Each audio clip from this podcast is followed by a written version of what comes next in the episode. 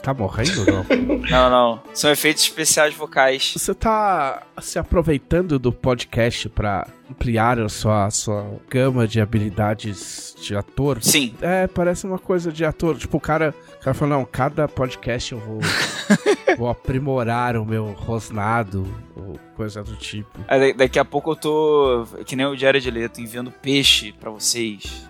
Camarim de vocês. Nossa, eu, eu, eu lembro de uma. Parada Se aleatória. fosse Jared Leto, eu lembro de uma, uma piada que alguém fez na época do filme, né?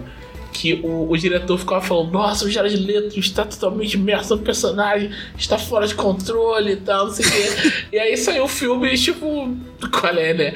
E aí o pessoal falando que ele, tipo, fazia umas coisas assim, o Jared Leto chegava, tava um pessoal, tipo, conversando, o Jared Leto chegava e falando: Haha! E o diretor ficava: Meu Deus do céu, o homem. O homem não se controla mais. Tudo isso pra fazer umas cenas meia boca num- numa balada. Sim. Pois é. Não, e, e a- as- algumas paradas que ele fazia nem era inofensiva, eram umas paradas que a galera ficava puta com ele, né? Os outros atores e tal. Agora. Ele mandou um rato morto pra Margot Robbie, não teve negócio dele? É, tipo assim, ele fazia uns negócios meio. esquisito. Tem diretor que é meio doido, quer dizer, bastante doido, né? Tem duas histórias que eu, que eu sei que é. Tipo, existe toda a história de que o Stephen King não gosta do Iluminado do Kubrick, né? Uhum. Sim. Embora depois ele tenha, ele tenha tido a oportunidade de fazer a versão dele e, e é uma merda, mas. Por mais que eu, eu ame o Stephen King. Mas ele diz que o. Ele diz que o Kubrick era muito louco, porque. Às vezes o Stephen King tava dormindo.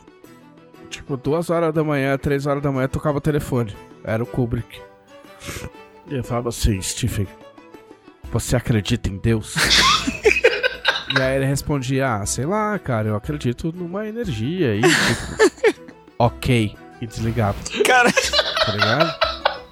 E eu não assisti Twin Peaks, talvez eu já tenha contado essa história aqui, mas reza a lenda que o, o assassino da Lara Palmer lá, sei lá, eu, o tal, acho que é o tal do Bob lá, o cara, o cara foi resolvido aleatoriamente. Que isso? Que reza. É assim, eu- eu- considerem que eu não assisti Twin Peaks. E, e essa história veio de terceira mão. Então reza a lenda que, tipo, os caras estavam fazendo uma, um- uma filmagem. E aí tinha o Cable Guy, que era um cara de cabeludo, blá blá blá blá blá. E ele apareceu no quadro meio agachado, meio escondido, assim. Porque ele tava, ele tava fazendo o trabalho dele. Só que ele esqueceu de sair do quadro da cena. E aí os caras foram assistir, os caras, puta, mano. Falaram pro David Lynch, ele falou, puta, mas vou ter que refazer. Não, não vamos refazer nada. Ele é o assassino. Ah, mas isso, isso é genial. Isso é genial. Tendo assistido os filmes do David Lynch, eu não duvido que isso seja realmente verdade. De qualquer modo, a gente distorceu tudo que a gente ia falar, óbvio. sim. Porque, eu, porque o Thiago tinha, tinha uma coisa pra contar. Né? É, é mais uma coisa assim. Tipo, vocês foram em alguma festa de fantasia? Esse, esse final de. Esse Halloween? Não. Ah, o aniversário da Camila é, um, é, um, é uma festa fantasia é, facultativa. Facultativo. Então, pe- pessoas se fantasiaram. Então, vamos dizer assim. Ok. É que, tipo, ainda tá rolando, né? Ainda tem alguns lugares que estão fazendo. Já passou o Halloween, mas continua fazendo umas festas e tal. E eu vi de uma menina que foi numa festa com, com o namorado. E ela se preparou, né? Tipo, eles combinaram fantasias, iam, tipo, de noiva cadáver e noivo cadáver. E ela foi, mostrou, tem foto dela lá com vestido branco e, tipo, um sangue falso, assim, por cima e tal, não sei o quê. Aham. E, tipo, tem uma dedicação aí só de você pegar um vestido de casamento e sujar de sangue falso, tá ligado? Lógico. E aí a mina foi lá e chegou e o cara não, o cara não só não tava com a fantasia que era pra estar, mas ele tava fantasiado de Renato Gaúcho. É porque a fantasia é que dependendo do biotipo da pessoa, a fantasia de Renato Gaúcho é fácil, né? Já, é só ser. Basta ser branco, usar um short, uma camisa do Grêmio, talvez, e um óculos escuro. Com óculos escuros. Óculos escuros matou. Entendeu? Sabe o que é pior? Na hora que eu olhei o negócio e vi óculos escuros, eu falei, ele tá de Renato Gaúcho. Aí viu Entendeu? Se o cara conseguir pentear o cabelo pra trás, assim, tá ligado? É o, é o Renate, tá ligado? Tipo, que é Pô. o alter ego do Renato Gaúcho. O grande casal, né? O Renato Gaúcho noiva cadáver. É, o Renato Gaúcho cadáver. É, dependendo pra quem a gente pergunta, Renato Gaúcho é um, é um monstro de Halloween, né? eu imagino que no mundo do futebol ele seja. Olha, a Camila atualmente odeia o Renato Aí, tá vendo? Já faz um tempo, porque ele deu muitos títulos como técnico pro Grêmio, porém ele estragou o Grêmio. Deram a chave pro cara fazer o que ele bem entendesse e aí quando ele saiu, caiu tudo. Nossa. Aí, aí o Grêmio, aí o Grêmio caiu pra segunda divisão, blá blá blá, não sei o quê. Aí cai Roger Machado, quem que esse cara chama? Quem? Quem? Quem? Renato. Gaúcho. Né? É aquelas coisas cíclicas. O cara saiu e foi reempregado. É o arco de redenção do Renato Gaúcho. É, é, vamos ver se é redenção mesmo, né? Porque sair da série B é, não, faz mais, da- não faz mais que obrigação, né? Já diriam alguns.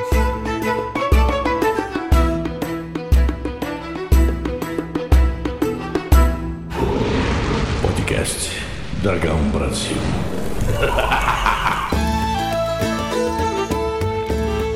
Olá, este é o podcast da Dragão Brasil, a maior revista da RPG Contravenda no país. E... Estamos aqui com Thiago Rosa. Saudações, pessoal. Que, que ânimo, tá com o ânimo do operário. Eu, é, eu tô.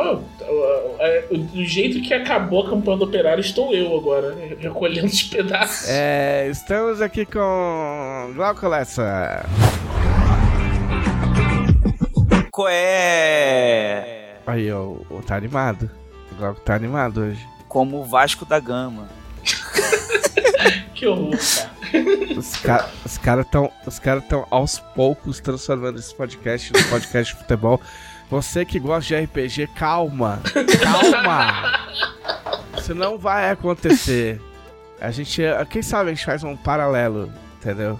E faz um RP, um- quando começar o futebol de novo, a gente faz um podcast paralelo de de Operário Cash. nossa, caralho. Caralho. Eu já quis fazer um podcast, uma mesa redonda semanal de pessoas nerds falando de futebol. Ia ser maneiro. tinha até. É. Mas, é, mas nunca aconteceu. É, e tem até pessoas já. Tinha, tinha eu, Camila, Thiago, Luciano, professor Luciano. Era bom pegar. Pegar gente de vários estados e tal, pra não ficar só. Só sul ou sudeste. Sei lá, Quem, quem sabe um dia? Quem sabe? Quem sabe? Né? Quem Tudo sabe? pode acontecer. a cada 15 dias, sei lá. Enfim. Enfim. Tergiverso, como diria a ex-presidente Dilma. Foi, a- eu só, só tô citando porque foi a, foi a primeira vez que eu ouvi tergiversar. Foi, foi na. Que é uma palavra muito bonita. na- é, uma palavra tão bonita quanto butterfly. Sim, com certeza. Com certeza. Isso é que é lealdade. Isso é que é lealdade. né? É, Agora vamos com as noti- notícias. As notícias de hoje, vamos começar com o mundo dos games, o mundo digital que a galera adora. O mundo dos games digitais que vai, que está fazendo a cabeça da garotada. É. Então, no FIFA 20, um dos motivos que eu comprei o FIFA 23, além de ser trouxa, não, tô brincando, eu tô me divertindo com o jogo, de verdade. Um dos motivos foi que é, eles iam disponibilizar o modo Copa do Mundo de graça. Ó, Porque olha só, ao contrário do que, do que era antigamente, é, em que você, tipo, na época da Copa do Mundo, eles lançavam dois jogos. Você tinha que comprar o FIFA e o FIFA World Cup. é, eu me lembro até que em 2002 eu tinha o FIFA World Cup 2002, que eu conseguia fazer gol de bicicleta do meio do campo. Nossa. Era muito bom. Esse, é, cara, esse FIFA World Cup 2002 eu me lembro muito bem. Porque ele, ele, ele era. Os caras abraçaram muito o arcade nessa, nessa época. Porque tinha alguns jogadores especiais que eles, da, eles davam. Eles davam, tipo, como se fosse um, um, um passe especial, um bagulho. E tipo assim, fazia. Tá ligado? tipo assim, o Rivaldo dava um passe, um passe e aí meu, ficava um rastro de, de Sim, luz, ficava, assim, ficava. Pode crer. Tá ligado? E era horrível. Foi acho que um dos momentos que eu abandonei o FIFA. Pô, eu, me amarrava. Pô, é, eu fazia gol de bicicleta do. Tipo, eu cruzava da minha área a bola pro, pro É. meio do campo. Aí do meio do campo jogava uma bicicleta e era gol. Era horrível. E era muito triste porque o FIFA 99 foi um dos melhores FIFAs ever. E o FIFA 98 World Cup era muito foda. Porque ele, ele tinha jogos da Copa de 58. Tipo, tinha uns bagulho retrô muito foda. O 99 é o que tem o, o Song 2, né? Se eu não me engano. É o que tem. a- O- o- esse da Copa de, de 98 tinha Song 2. Então é o de 98, não é o de 99. Mas enfim. é, Eu só joguei um jogo, só pra ver qual é que é. Ah, tem- Agora tem os jogadores com o nome certo, porque até, até o- literalmente outro dia, tipo ontem, os jogadores brasileiros eram tipo, sei lá, é, Serginho Vilaça, tá Alejo. ligado? É, Retatinho Goiano, tá ligado? Uns bagulho muito louco assim. E, e agora tá tudo certinho. Ah, mas eu acho legal, eu acho legal por ser de graça. Tipo, você não precisa comprar outro jogo só por causa da porra da Copa do Mundo, tá ligado? Mas você imagina o cara que é tipo um narrative designer que tá lá na EA pensando, tipo, pô, cara, no que, que eu vou trabalhar, sabe? De Que altas narrativas que eu posso desenvolver, trabalhar com Dragon Age e tal. Aí chega, pô, chega na mesa dele o cara assim, você vai inventar os nomes dos jogadores fáceis. Eu acho que deve ser, é, eu acho que deve ser aleatório. Porque não é possível. Eles pegam uma lista de nomes supostamente brasileiros. Sup ênfase no supostamente, né? E aí eles clicam no botão lá. Então, mas agora me ocorreu uma coisa. Talvez eles sejam mais inteligentes do que a gente. Ou eles fazem isso justamente pra não correr o risco de colocar o nome de um jogador real Sem e querer. tomar um processo, É, tomar um processo querer. depois. É pra ser. é, faz sentido isso, porque aí é propositalmente muito longe da realidade pra evitar coincidências infelizes, né? Exatamente. Talvez, talvez seja isso, né? Porque afinal de contas é por causa desse tipo de processo que a gente não tem mais o futebol manager no Brasil. É, que é, uma- é um- uma merda. Eu odeio. Enfim. Futebol Manager é o jogo que eu tenho mais tempo. Enfim, a gente já conversou sobre isso. É, é que, é que toca fundo, entendeu? Sim. É um, é um gatilho. É tipo o Blade pro Thiago, né? De certa forma. Tipo o bilhete pro Thiago. Falando em Thiago, o Thiago tem, a- tem uma notícia pra gente. Né, cara, o Street Fighter 6, ele tem um sistema de. Parece que vai ser um jogo muito bom Street Fighter 6, eu não consegui jogar ainda. Tô meio chateado que eu não consegui entrar no, no beta, vejo pessoas jogando, fico tipo olhando, tipo aquela imagem do, do, do, do Caco, dos Muppets na janela, tá ligado? Patinha assim. e tipo, ele parece muito bom e ele tem um esquema, desde do, do que ele lá saiu, que tem uns comandos simplificados. Tipo, você tem um modo normal, você joga Street Fighter normal, tem outro modo que você é tipo. É, é tipo ataque. É tipo ataque forte, ataque fraco, especial, e eu acho que eu não sei o que é o, o quarto botão faz. Mas é uma coisa muito simples assim, sabe? Então você, tipo, pra fazer. para você dar um Hadouken nesse, nesse comando, você aperta um botão. E saiu um outro. Tipo, já facilitou muito, tornou muito mais acessível o Street Fighter do que era. E agora eles estão implementando uma coisa nova, que é um esquema de controle dinâmico. Né? Tipo, você- se você escolher esse modo. Tipo. modo de comandos simples que eles chamam. Você tá jogando assim, e você não sabe o que você tá fazendo, você começa tipo, a apertar o botão loucamente. O jogo entende que você não sabe o que você tá fazendo.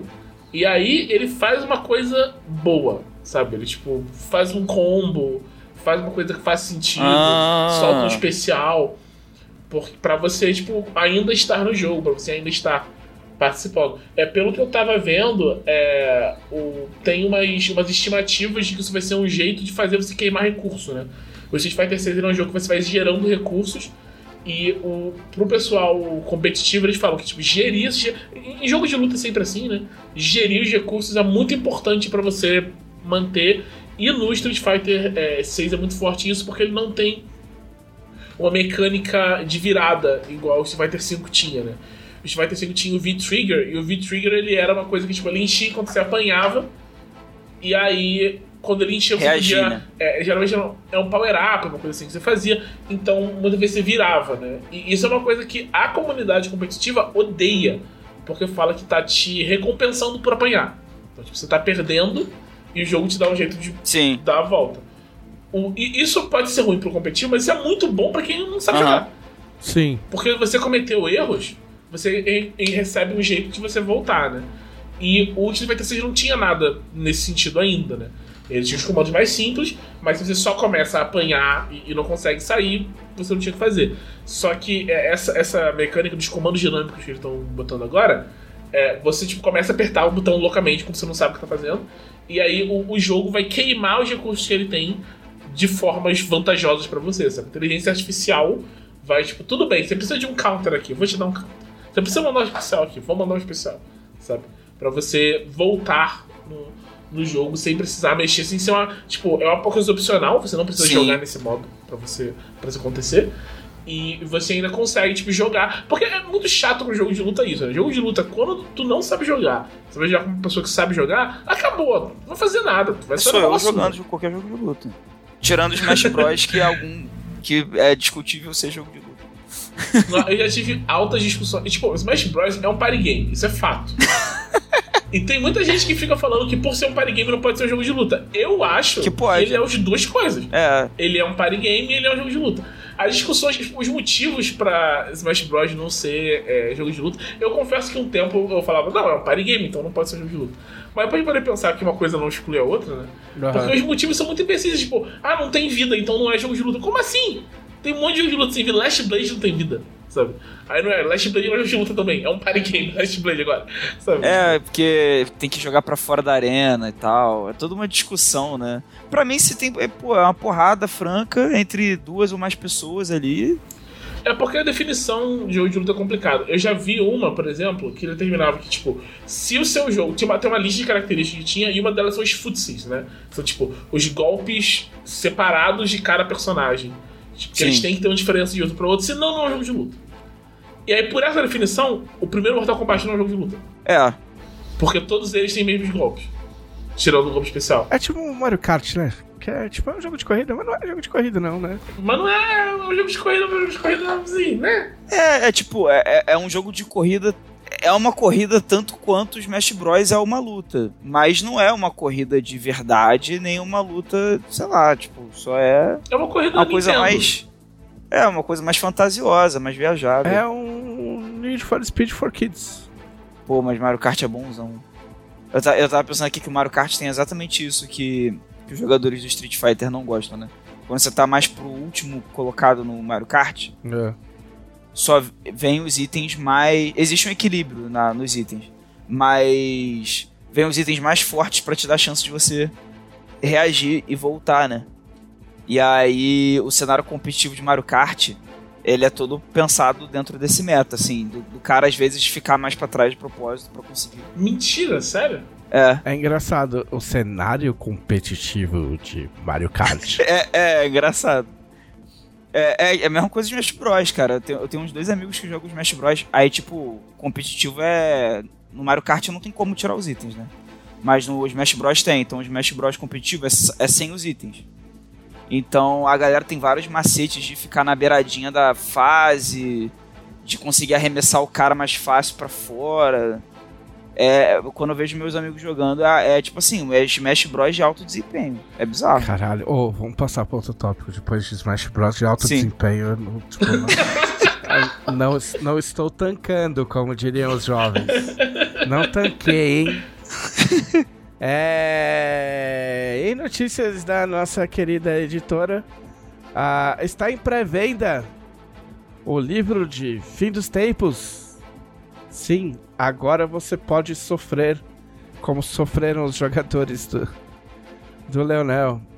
Não, mas sofreram de felicidade, né? Fazendo. Feliz, Exatamente. É, é um tipo, é um tipo feliz de sofrimento. É, com muito companheirismo. Então no site da Jambô você, você enco- encontra em pré-venda Fim dos Tempos, que é uma jornada heróica, é o primeiro arco do Fim dos Tempos.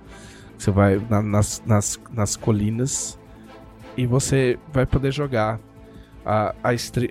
Não exatamente a stream, porque ele tem várias. Várias. Vou, cito Humberto Gessinger, várias variáveis.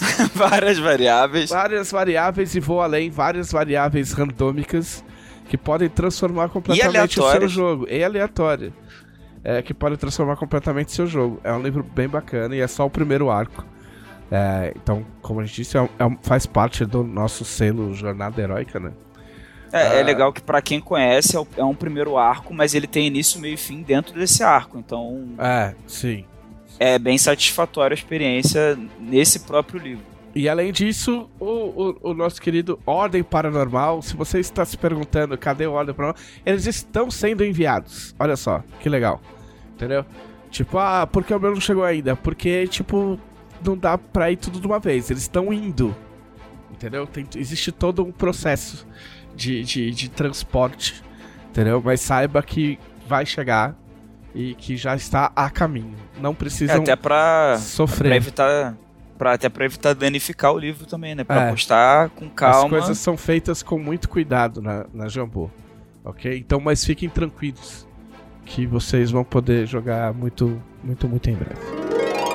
Então vamos agora à nossa grande querida sessão, a sessão mais antiga que carrega esse podcast nas costas, que é o que vocês Week da semana passada. Uh! E Eu, JM Trevisan, o que que eu fiz? Cara, eu tenho, eu tenho feito várias coisas, tá ligado? Eu, eu, eu equilibrei um pouco as coisas. Eu, te, eu falei que eu tava vendo The Good Place, eu terminei The Good Place. Ah, e aí? É muito bom. Vou te falar que é muito bom. Porque eu comecei a assistir. Eu comecei a assistir e eu vi quatro temporadas. Eu falei, ok, isso aqui é legal, mas como diabos eles conseguiram arrastar isso por quatro temporadas? Porque não é possível, né? Eis que, eis que existe um. O, o, grande plot twist acontece no final da primeira temporada. Que é um plot twist que você já deve ter tomado spoiler se você viu algum meme, né? Mas aquilo é só. é só o começo. Sim. E é muito incrível como eles conseguem mudar a cada temporada mantendo os mesmos personagens. E eles conseguem mudar um enredo, tipo, dar outras finalidades pros personagens. E os diálogos são muito bons. E os personagens são muito bons. E os atores são muito bons. Tipo, a série toda é muito boa. E o final é muito bom. Tipo, é, é, assim, existe, existe um tipo de série que você assiste. E, e você assiste porque você. Você assiste torcendo para que nada de errado aconteça com essas pessoas, entendeu? Tipo Ted Lasso. E, e, e, The Good Place é assim, você assiste a série torcendo para não acontecer nada de ruim com ninguém. Tá Sim. Ligado? Que é uma coisa que falta um pouco no, no cenário de, de, de séries nerds, tá ligado?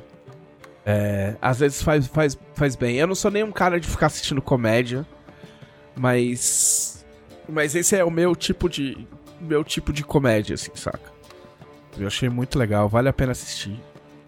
Uh, inclusive, ele tem um. É, em, em, The Good Place ele tem, tem um, um, um. lance que é.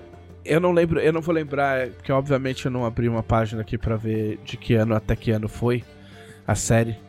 Uh, mas existe uma mudança de paradigma no decorrer da série, comportamental no decorrer das séries, da série, e você encontra piadas nas primeiras temporadas que hoje nenhuma série faria, tá ligado? Ah, sim. Tipo, é, mas não de um jeito ruim, tá ligado? Que eu acho que mostra que tipo se você se você for bom, você consegue, tá ligado? Uhum, tipo fazer é fazer inclusive uma piada de mau gosto dentro de um programa muito foda e, e, e sem necessariamente ofender as pessoas, tá ligado? Tipo, que as pessoas conseguem assistir e entender, ok, isso foi só uma piada feita por uma pessoa que realmente faria esse tipo de piada idiota, tá ligado? E sem muitas consequências. Então tem esse tem esse bônus aí é, é, que é bem interessante de observar, assim. Não é, não é gritante, mas é muito curioso. Uh, e aí eu fui de um extremo ao outro, né? Uh, porque me indicaram um podcast Ah, Não, antes. Não, ok, me indicaram um podcast é, do UOL. Que eu não vou lembrar também. Ô, caralho, tá foda hoje, né? porque, é porque antes o podcast chamava Fute, é, Futebol Bandido. E os caras mudaram o nome pra alguma coisa de histórias do futebol, alguma coisa assim. E, e aí me indicaram no Twitter porque a terceira temporada desse podcast conta a história da Mancha Verde e da, e da morte do Cleo, que é um, é um. Tipo assim, mesmo que. Se você, se você for palmeirense e você já foi no estádio, você já viu uma bandeira que tem o Cleo. E eu lembro da. Eu lembro de criança de ouvir que morreu o tal do Cleo, que era um torcedor palmeirense que foi assassinado por. por dizem por, por um corintiano. Ah, e o Cleo foi um dos membros fundadores da Mancha Verde. É, junto com o Moacir, que, que também aparece na- no podcast e que morreu há alguns anos mais recentes. Que foi uma coisa que eu acompanhei mais de perto até. Ah, o Paulo Serdã, enfim, e outros caras. E é. É interessante, cara, de escutar. Assim, eu acho que se alguém gosta de futebol, um pouco além das quatro linhas, assim, ah, deveria ouvir pela quantidade de informações, porque a gente não sabe, a gente não sabe o que é uma torcida uniformizada, entendeu? Uma torcida organizada. A gente deduz o que é, né? E algumas deduções estão extremamente corretas de que Tipo, a gente sabe que tem gente muito legal no meio, gente muito boa no meio, que existe projetos assistenciais, eh, que existe a escola de samba, entendeu? Que ajuda muita gente, que ajuda o time, Sim. que muita coisa os caras fazem no braço mesmo, tá ligado? Ao mesmo tempo que a gente sabe que entra dinheiro do clube, entra dinheiro de patrocinador, existe treta por causa de dinheiro, existe gente de má índole porque antecedente criminal não é checado, as tretas são valorizadas, entendeu? E aí é interessante você ouvir da boca dos caras por que que isso começa, como começa, e aí você passa a entender por que vira o que vira, tá ligado? Porque é um outro ecossistema. A gente tem muito um pensamento de tipo, ah, pô, a torcida é um pessoal de, de, de classe baixa que não tem. Não, não- vai descarregar suas frustrações. Mas a, a Mancha Verde começa com uma galera classe média. Tá ligado?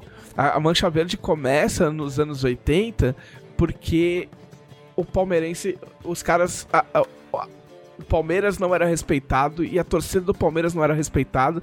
E os caras cansaram de apanhar na rua e ter a camisa tomada. Literalmente por isso. Caralho. Tipo, mano, a gente cansou de apanhar e os caras vêm, soca a gente, rouba nossas camisas, tá ligado? E a gente só se fode. Então a gente vai montar uma torcida pra bater em todo mundo e mostrar que a gente é foda. E aí, pra gente mostrar que a gente é foda, a gente tem que bater o dobro que os outros. Tá ligado? Então você vê que. Só que aí a raiz, obviamente, nada, na- nada de violência de torcida pra mim é justificável. Nunca. Eu não gosto, não faz parte do meu. Eu nunca briguei por causa de time. Entendeu? Mas você entende da onde que vem, porque é um lance muito parecido com, com um lance de hooligan, tá ligado? Os caras tinham código, tá ligado? Se o cara caísse no chão, você não podia mais bater. Aham. Saca? tipo, você só usava, era só soco e, e chute, tá ligado? Tipo, não podia entrar arma, não podia entrar faca, não podia entrar barra de ferro. Até um certo ponto da história, né? É, sim. E aí você ouvir as- dos caras o quão natural é isso, tá ligado? tipo, o quão, tipo, faz parte da vida, tá ligado? Você sair, arranjar uma treta e sair na porrada e perder uns dentes e arrancar uns dentes do outro maluco, tá ligado? Então, tipo, assim, não vou dizer que eu. Que eu. Eu não vou dizer que eu simpatizei. Eu tenho sérias críticas à Mancha Verde, sempre tive.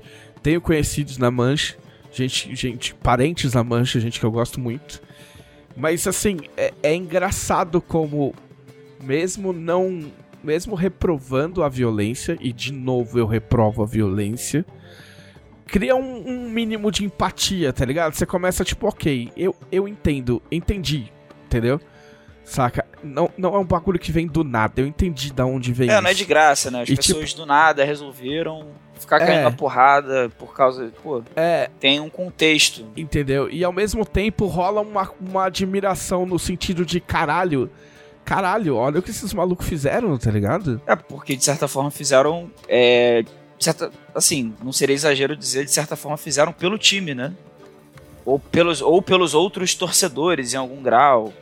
Sei lá. É, é, é, um, é um negócio muito bizarro, muito complexo de ser debatido, por isso que a gente não vai debater, tá ligado? Sim. Tipo, inclusive fala um pouco dos elos da, da- entre, entre torcidas, é, é, os elos malucos que existe de aliança. De, a- o Palmeiras tem, a, a, a Mancha tem aliança com a, com a torcida jovem do Vasco, e, e, mas é inimiga da máfia azul do Cruzeiro, Sim. entendeu? Então quando o Cléo morre. Ah, na sequência tem um jogo um jogo Palmeiras e Cruzeiro no Parque Antártica e antes de começar o jogo, tipo, a máfia azul começa a gritar: o Cleo morreu e a mancha se fudeu. Caralho. Tá ligado? Caralho. Tipo, e vira uma batalha campal no, no, no- Porque antigamente saía muita treta dentro do estádio, né? Hoje Sim. em dia não sai treta dentro do estádio. E aí você entende o, o- um sistema de orgulho, tá ligado? De, tipo. É, é um bagulho muito complexo, tá ligado? Tipo, que ninguém saia daqui ouvindo isso aí, que dizendo que eu apoio violência nos estádios e, e- enfim, porque não é o caso.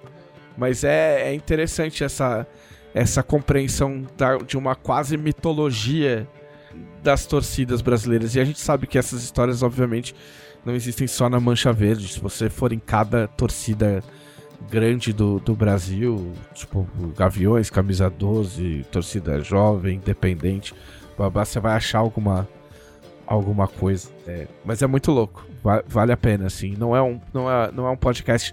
Essa temporada não é tão gráfica, então é de boa de ouvir.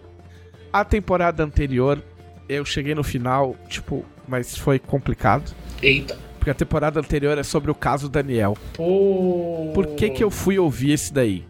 Porque assim, Daniel, Daniel era um cara que jogava no Botafogo, um meio-campo que jogava no Botafogo. Ele começa em Minas, ele vai pro Botafogo.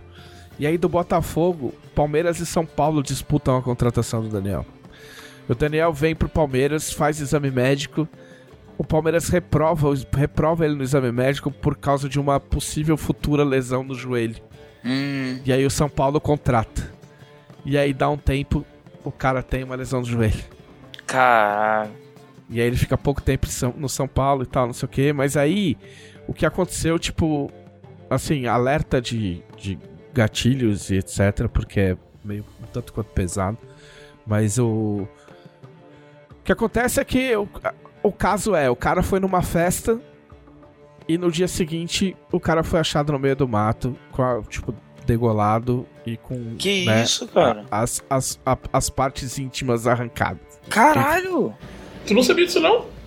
Assim, não que eu lembrasse, tipo. Meu Deus. Foi bom rolê. É, e aí o podcast, não vou entrar em detalhes, porque não é, não é a gente não vai, não, não é a nossa, nossa linha, né?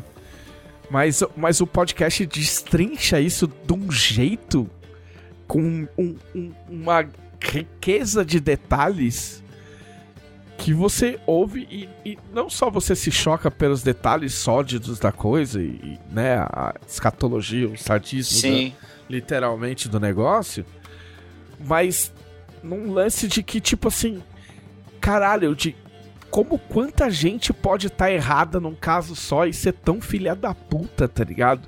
De todos os lados, tá ligado? Tipo assim, você vira o. Meu, é um festival de merda, tá ligado? Tipo, que você. Eu não consegui parar de escutar por causa disso, porque eu queria. Eu queria saber até onde ia esse, essa desgraça, tá ligado? Aham. E o negócio é muito louco. É muito louco. Sabe? E tipo, você vê, você vê a pessoa que matou o cara. E você fica. Eu fiquei pensando, eu falei, cara, quantas vezes eu tive. Tipo, lógico que eu não fiz o que o Daniel fez pra, né? Que acarretou o caso, né? Porque ele faz um bagulho que acarreta XY. E obviamente eu nunca fiz nada perto disso, mas. Mas você fica pensando, assim, meu, quantas vezes eu trombei com alguém que estaria 100% disposto a me matar se eu fizesse alguma merda? Nossa, eu volto e Tá meia pensando- no Quando eu tava ouvindo do OJ, eu pensando, cara, tu vê as pessoas, tu não sabe que elas são capazes. Tipo assim, quantos Né? rolês eu fiz em que, tipo assim, aconteceu uma parada e o cara olhou pra mim e o cara falou, pensou, tipo, mano, se eu pudesse, eu arrebentava esse cara até, até apagar. é muito assustador, tá ligado? Tudo bem, o- assim, o que não vou contar o que acontece, mas o que acontece é bem fora da curva. Tipo, não é. O cara não, não deu oi pra alguém e, e morreu, saca? Aham. Mas é muito louco, cara, você pensar, tipo, eu, assim, eu, eu posso dizer que eu tive pessoas, eu tenho pessoas com quem eu não me dou, que eu julgo como inimigas no sentido de que eu não quero conversa, não quero nada, quero que sumam no sentido de, de que eu não tenha que lidar mais com essas pessoas nunca mais na minha vida. Mas eu nunca pensei, tipo, caralho, se eu pudesse eu, eu matava alguém. Nunca. Em nenhuma circunstância. Tá ligado? E você pensar a naturalidade que um cara que, tipo, nunca matou ninguém, tipo, de repente o cara vai lá e. É muito louco. É muito louco. Eu só tô, eu só tô falando disso porque tá uma moda de true crime, então eu não, não acho que as pessoas vão, vão, vão se chocar. E, enfim, pra quem gosta de true crime, pra quem não liga pra detalhes só de detalhes, detalhes mesmo, tipo, gráficos da coisa, é um baita podcast, é um baita trabalho do UOL.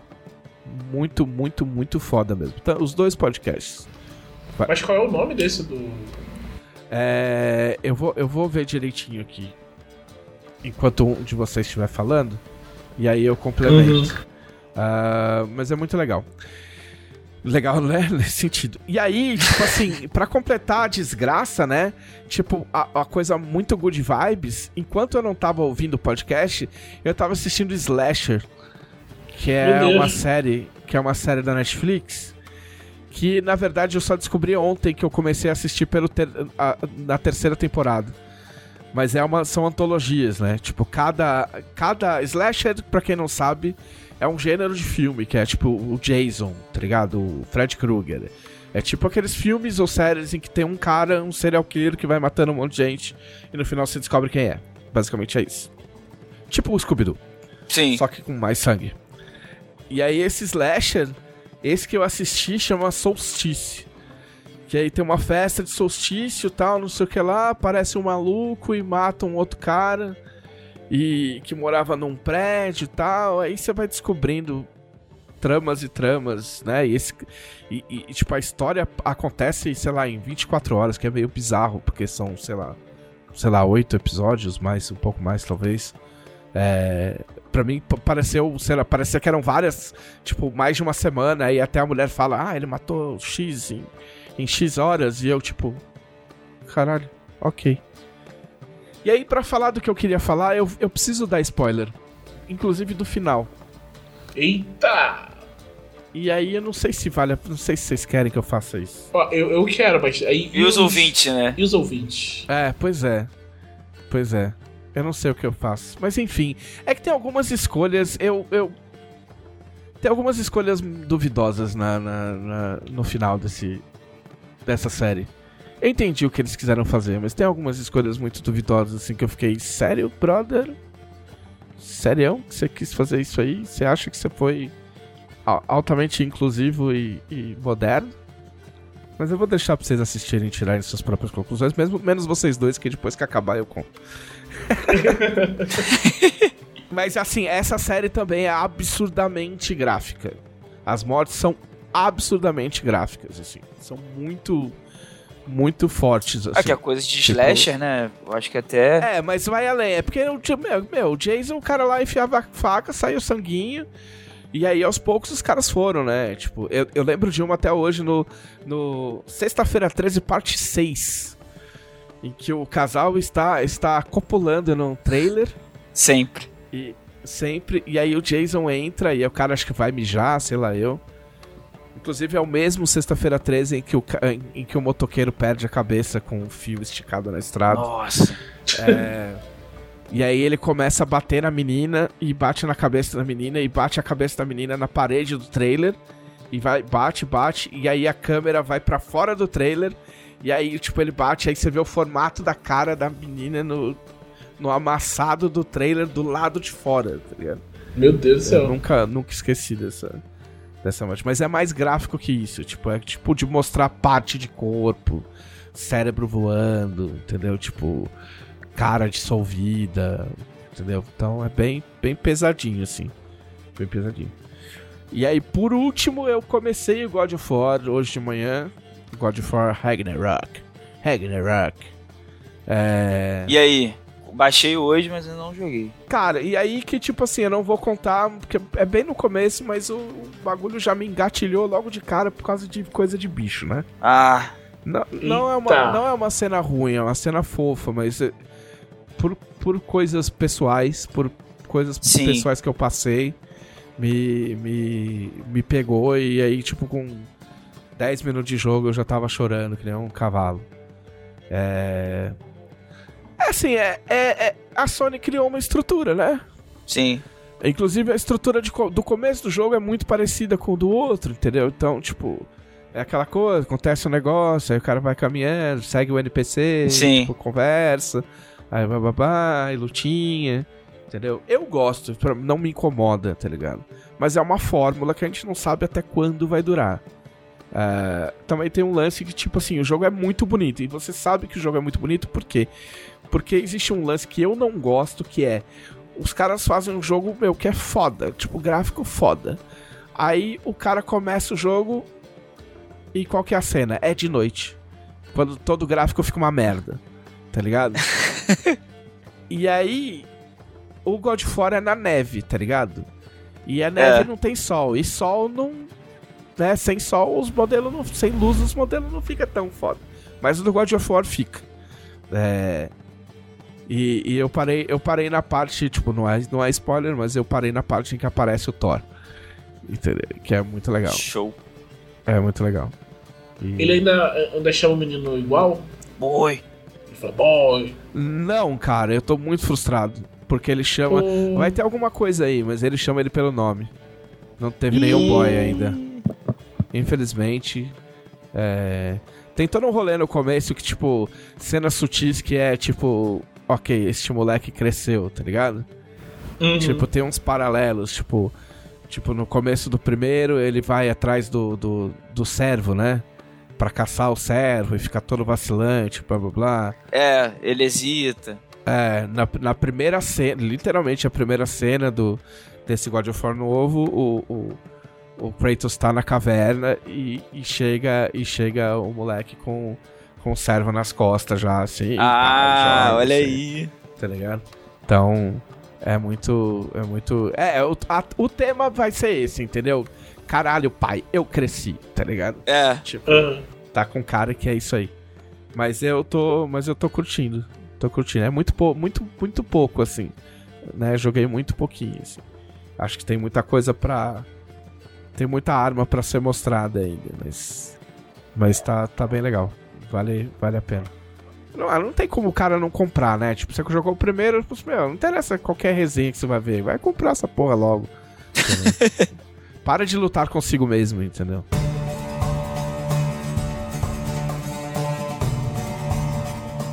Thiago? Cara, essa semana eu fiz coisas, tipo, em, em quantidade, assim. É, eu podia ter feito mais se eu não tivesse sido acometido por um vício, Ah. que eu fui mais uma vítima do Marvel Snap essa semana. Ah, eu joguei duas lutas do tutorial. Cara, assim, é, já tinha. Antes dele, dele sair, tem um amigo meu que tinha, tinha feito playtest pra ele. E falou, cara, vai sair um jogo muito bom da Marvel e tal, não sei o quê. Ele me explicou e eu pensei, tipo. Esse é, esse é meu amigo, um cara que eu tipo, respeito muito a opinião dele sobre jogos. É o Marcos, se estiver ouvindo isso aí, Marco, abração pra você que ele, desde que a gente tava no colégio, Marcos estudou comigo no colégio, e ele falava que ele ia ser de game designer desde essa época, como ninguém nem sabia o que era game design. É. Hoje em dia ele é game designer. Ó, E aí, é...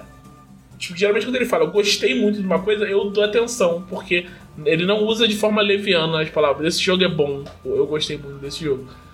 Mas eu ouvi ele descrever o Snap e fiquei, ah, ok, não acho que vai ser tão legal assim. E aí eu fui jogar. e nossa, o negócio pegou muito fácil. Eu, tava, eu já tinha. É engraçado que eu fui jogar depois de uma conversa que eu tive com os outros amigos sobre como, pra mim, o tema faz muita diferença pro jogo. Né? Por isso que eu não gosto muito de board game euro, que, que tipo, é um tema dane-se, só importa a mecânica, né? Mas tipo, o, o tema de verdade, por que as pecinhas estão ali, e se você pode tirar alguma historinha daquilo, pra mim isso faz toda a diferença. Sim, pô, é muito, é muito mais maneiro. E o Marvel Snap é muito assim. Tipo, ele é, ele é um jogo muito simples, tipo, tem três áreas. Você vai botando carta, cada carta tem poder. Você tem mais poder que o cara nas, nas, nas áreas. Quem ganhar mais áreas ganha o jogo. É isso. Sabe? Cada partida demora 5 minutos. Tipo, é muito rápido. Seu deck tem 12 cartas. Sabe? É um jogo de, é um jogo de cartas digital, né? Você monta um deck de 12 cartas e vai jogando. E. Só que, tipo, tem umas, as interações das cartas em si são boas, é um jogo muito simples, mas ele tem muita profundidade. Tipo, ele é fácil de aprender e difícil de dominar. Hum, entendi. Então, tipo, a parte de deck building dele é complicada. Você tem que, tipo, é, você conhecer as cartas do seu oponente e, e imaginar o que, que ele tem na mão faz muita diferença. Porque é o que você vai definir como você vai jogar. Então, ele é um jogo. É... Assim, no começo eu tava ganhando tudo. E aí, quando eu cheguei no nível alto, eu fiquei assim, pô, agora eu tenho que começar a pensar. Então, vai ficando mais tenso, né? Puta, aí que é foda, né? Porque não é só tipo, vou. No começo tava só assim, vou, esse é o melhor, o melhor jeito de eu gastar minha energia aqui pra ganhar mais força nesses lugares. E aí, nos níveis mais altos, é tipo, que carta será que esse cara tem na mão? Sabe? Se ele jogar tal coisa, eu tenho como, sabe, me defender? Caralho, isso é poker, mano. Mas esses jogos de carta, tipo de mão Poker da Marvel. sempre tem um rolê de antecipação assim. Ele tem um- uma coisa muito, muito única dele, né? Que cada. Tem, tem três lugares né, na partida. Cada lugar tem uma habilidade, assim. Então ele influencia a partida de uma determinada forma. Então, tem decks que funcionam muito bem com determinados lugares. Então, se você der azar, você pode pegar um lugar só pode te ferrar. Por exemplo, o, o meu deck principal, ele usa muita carta constante. A carta tem efeito constante, ele é um efeito que, tipo, depois que a carta entrou, ele vai se aplicando. Então, por exemplo, o casar. O casar ele dá é, mais um de poder para todas as cartas que custam de energia. E é um efeito constante. Então, tem uma, um lugar que ele anula todos os efeitos constantes que se eu jogar naquele lugar. Então, o meu deck, quando sai esse lugar, eu, eu já, eu já, eu já dou quit. Eu perdi. Não tem mulher. Porque aquele lugar o cara vai ganhar. Eu teria os outros dois e tal, mas geralmente. E, e tem outra coisa também nele. É, ele te incentiva a desistir assim que você percebe que você não pode ganhar. Porque. é, no começo não, porque você não perde rank, né? Mas quando você começa a perder. É, o snap do jogo é isso, né? Tipo, começou a partida. A gente falou que isso é um jogo de cartas online. Eu comentei correndo, mas é, ele é um jogo de cartas Ah, online, ok. gratuito. Não, você falou, falou. É, você pode dar. Eu, eu sei que tem pra Android, deve ter pra iOS também, não sei. Mas você pode jogar inclusive na Steam, tem na Steam. Você pode jogar ele na Steam, por- se você quiser por algum motivo jogar ele na Steam no celular, você pode. Eu acho curioso que a É, versão eu tinha vi- muito mais pesada. parece- Alguém falou que tinha designers do Hearthstone no, no meio É, do negócio? Tem. Tem. E, e, tipo, o. Quando você tá. Você vai jogando, né? E aí ele tem um botão que fica desde, desde o começo, ele fica na sua cara, assim, escrito Snap. E ele vai mostrando quantos cubos estão valendo a partida, né? Começa com um e no final da partida, se você não fizer nada, ela vai para dois cubos. Se você clica em Snap, dobra.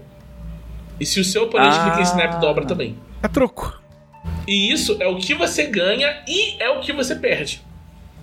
Então, se você tá pensando, pô, não vou ganhar, dá, desiste logo antes do cara apertar o snap.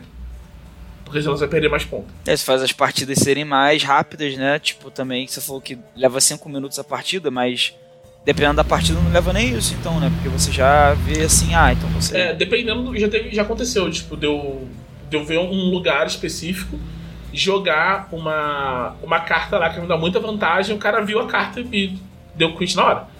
Porque, tipo, Mas assim, ao ganhar. mesmo tempo, isso não é um pouco frustrante? É, Sim, é frustrante dentro da partida, mas cada partida é muito curta. Então, Ah, você não sim. sente o peso da frustração, sabe? É igual, tipo, Não tem, aquela, não tem aquela expectativa de que ah, essa partida aqui vai. Né, vou fazer meu deck rodar nessa partida aqui, mó tempo. Tipo, não tem muito é, não é isso, tipo é outra Magic. lógica. Magic, às vezes, tu tem, tem partida de Magic demorando 30 minutos, sabe? Aí tu percebe, putz, não tem mais como ganhar. Tu já investiu 30 minutos no bagulho, sabe? Então, É, É meio, Sim. mas o Snap não tem esse problema. Ele é um jogo muito, muito ágil, é muito, muito viciante assim. E o coisa do tema pega, né, cara? Porque as cartas são muito bem pensadas no tema, assim. Então, tipo, o, o Carnificina, por exemplo, tu joga Carnificina, ele destrói todas as outras cartas do seu lado. Né? Todos os aliados que você tinha colocado ali. Acontece Aham. que isso às vezes é uma coisa boa. Porque tem carta que quando é destruída dá efeito. Então você Ah, claro, outra claro. coisa pra ter vantagem com isso e tal. Tem uma, uma, uma carta que eu adorei é o Duende Verde. O Duende Verde, ele tem menos 3 de força. Só que quando você joga o Duende Verde, ele muda pro lado do seu oponente. então, tipo, e, e isso, e ocupar um espaço do cara é muito ruim, sabe? Então eu tô ocupando o espaço dele, tomando menos 3. Então tu quebra a estratégia dele e tal, não sei o quê. E se o cara tiver um carnificina, ele joga o carnificina, mata o Duende Verde, libera o espaço, o carnificina ganha força. É, é- tem Maneiro. muitas interações muito, muito legais, assim. Então, é, tipo, o, o meu, o meu deck, eu tenho. Eu uso muita carta de energia 1 e 2, são de cartas menores. E de custo mais alto, eu só tenho Casar, que aumenta todas as cartas de energia fraca. O, o Blue Marvel, que aumenta em 1 todas as cartas. E a. E, e isso, e todas as minhas cartas são constantes. Tirando a última, que é a Spectro, quando você joga. A Spectro é a, é a, a Monica Rambeau, né? Que ela teve um milhão de nomes na Marvel. Então, Caralho, mano. quando você joga a Spectro, ela dá mais dois em todas as cartas constantes. Então, tipo, se eu tiro a Spectro, eu já penso, ah, já, já dá, se ela vem na mão no começo, eu já vou me organizando, isso aí no final tudo vai ter mais de dois. Então é, é mais tranquilo. E teve muita partida que eu tava, tipo, o, o cara viu, chegou no segundo turno, snap, assim, pensando, ganhei, porque não tem como. Mas aí no último turno eu jogava a, a, a Spectre e virava o jogo inteiro, assim. Então é, é bem legal o, o jogo, tem muita coisa pra você fazer e tal. Gostei um monte, recomendo muito. Se você gosta de Marvel, então. Tem uma, uma coisa muito legal, é a carta do tio Ben. A carta do tio Ben. Caralho, Aqui, você ó. põe ele morre e fica todo mundo triste. Então, o tio Ben, ele é tipo, ele é de nível 1, né? Custo 1. Acho que a força dele é 1 ou 2, é muito baixo, ele é muito ruim. Só que quando ele é destruído, você compra o Homem-Aranha automaticamente. Ah, Maneiro, maneiro. Achei maravilhoso. Muito, bom. muito bom. É, tem, tem uma outra, outra coisa assim, tipo, a, a Jessica Jones, se você joga ela e não joga uma carta no mesmo lugar que ela, tipo, se você deixa ela trabalhar sozinha, ela ganha mais 4 de força. Porque ela não quer Sim. que ninguém se meta no negócio dela. Então, tipo, ah, é bem, bem amarrado no lore. É, né? é bem, é bem feitinho, é bem feitinho. Você vê que foi um negócio com, com atenção, com carinho, tem muito respeito com, com as coisas do, da Marvel. Bem, é bem legal, bem legal mesmo. O, a- Muito bom. além do Marvel Snap, eu ouvi. Eu acho. Eu vi um negócio que eu acho que eu sabia que existia, porque acho que a televisão comentou aqui. Que é um podcast do Deixa eu Batman. só falar, antes que eu esqueça, o. O nome do, do podcast é. O All Sports. Ca- Calma. Porque não pode ser só isso. Porque antes era futebol bandido, aí depois virou. É, acho que é o All Sport Pô, Stories. os caras tinham que repensar melhor esse nome. Porque vai ser difícil eu convencer. Chegar assim pra. eu- geralmente eu ouço podcast quando vou deitar, assim, tal, não sei o que, tá eu eu disse pra dormir. Aham. Eu- Vai ser difícil eu convencer a botar o All Sports Story. Mas, o da, mas o, o do, o da Mancha Verde tem um nome bom que é, que é so- Sobre Meninos e Porcos. Pô, maneiro. Maneiro mesmo. Ah, muito bom. Mas enfim, desculpa aí. Mas falando em podcast, eu comecei a ouvir o Batman Despertar, que eu acho que temos que ter comentado aqui uma vez. né? É o que começa com uma autópsia? Isso, isso. É. É. É, não, não Eu rola. fiquei. Eu, eu tô chocado. Né? Eu tô chocado com. Porque é, a gente fala tipo, de coisa, coisa gráfica que te causa impacto e tal, não sei o quê. E o negócio é só som, tá ligado? Sim. E ainda assim, tu fica. Eu fico aí, tipo, sabe, quando tu se sente incomodado, sente alguma coisa pela sua pele, tá ligado? Mais uma vez. Porque além de tudo, tem é um lance com uma mulher, entendeu? Tipo, e o cara descreve o que, que o assassino fez com a mulher. Tipo, eu achei super desnecessário, de verdade. Assim. É, é bem. bem. Mas assim, a história tava me intrigando muito. Porque eu tava assim, tipo. É. Tipo, eu não quero dar spoiler, mas tipo, você vai começar a ouvir, você vai pensar, pô, esse personagem não devia estar fazendo isso aí, não. Esse personagem não faz isso. Aham. Aí você vai continuando ouvindo até uma hora, tipo, demora, acho que, acho que só no quinto episódio. Que eu chego assim, ah, então é isso, o que, que tá acontecendo? E aí meio que vira uma história normal do Batman. Mas, tipo, até aí eu tava muito. Agora que chegou e que revelou, vê assim, ah, beleza, sabe? Eu vejo o final em algum momento. Mas até esse desenrolar aí eu tava muito tipo, cara, preciso saber o que acontece depois, sabe? E é, é bem. O, o elenco é o- muito. o- Até a Camila pitando no bagulho, tá ligado? Eu fiquei tipo, que? É, não, o valor de produção é absurdo. Tipo assim, a qualidade sonora é muito absurda. Acho que até por isso que, que causa o que eles quiseram causar. Porque tem muito esse lance de tipo, ah, o cara pesar o, o estômago do, da vítima, entendeu? E aí você ouve, tá ligado? Eu não sei se fizeram isso no começo para pegar a galera que gosta de true crime, tá ligado? Sei lá eu. É. Mas eu. eu Pode ser, né? Faz sentido. Fora de propósito. Não, ele, assim, ele continua nessa, nessa vibe, assim. Tem coisas tipo depois. Atos de violência que eles conseguem transmitir ele bem no, no som, assim. É, sabe? eu achei. Mas é que eu achei muito over. O lance, o lance da autópsia, tipo assim, se fosse, ah, sei lá, o cara dando um murro na cara e, tipo, você ouve os, os dentes partindo, isso aí, tipo, tranquilo, tá ligado? Mas o lance da autópsia, tipo, logo de cara, sabe? Tipo assim, você falou, porra, vou escutar um. Vou escutar um podcast do Batman, tá ligado? Aí, tipo, meu, se dá de cara com uma autópsia sonora, tipo. Não tem nada a ver com, que, com, com os atores, com os dubladores, com, com a produção, não tem nada. O bagulho é muito, muito, muito, muito bem feito. Mas eh, o conteúdo em si, eu, tipo, em termos de como consumidor, eu acho questionável. Como, como produtora, tipo, meu, é perfeito. Não tem, não tem do que se reclamar, mas. Sei lá, eu não, não- Eu não botaria um troço desse logo de cara, tá ligado? Né, eu também achei uma escolha. Porque afasta, né? Tipo, vai chocar e vai afastar. É. Porque se é uma descrição gráfica de um bagulho que realmente aconteceu e você tá ciente, aí você tá ouvindo por causa disso, tá ligado? Tipo, você sabe. Eles até avisam, ah, é uma coisa adulta, mas tipo, você vai pensar o que que é coisa adulta sendo Batman, sabe? Apesar que vai dar uns. Vai quebrar umas pernas, um negócio assim. É, tipo, mas a autópsia é um negócio muito pesado, cara. Mas é, é uma pena, eu até gostaria de conseguir ouvir. é, mas eu de fato larguei mão porque eu não. Tava, eu tava, tava inclusive no mercado comprando carne. Nossa, Nossa! que propício. É, eu, eu, tô, eu vou. Tô pra começar a academia, né? A, minha, a última peça de roupa que faltava chegou hoje, eu não tenho mais escolha, não tenho mais desculpa pra não ir. E é, eu tava escolhendo alguma coisa pra ouvir enquanto fazia. E eu justamente não queria ouvir o Batman despertar quando eu tivesse fazendo academia, então eu achando muito pesado. E aí eu fui olhar outros também, uma vibe desse de podcast de audiodrama, e vi que tem uma série da Marvel, que é Wastelanders, que é tipo. Após apocalíptico. É o Old Man Logan com todo mundo. Todo mundo é o Old Man Logan. E aí eu vi o primeiro, que era do Star-Lord. Eu não gostei muito, na real. Porque, é, tipo, eu fui ouvir, depois que eu, li as coisas, tava falando, ah, pô, maneiro. É tipo, todo mundo mais velho, tipo, lidando com, sabe, os erros que cometeu. E o Star, tipo, é com o Star-Lord o- e o Rocket, e os dois são iguais. Tipo, não dou nada. Então, exatamente iguais eles são em qualquer filme da Marvel que você. Qualquer quadrinho, até, iguais- são iguais no quadrinho também, né?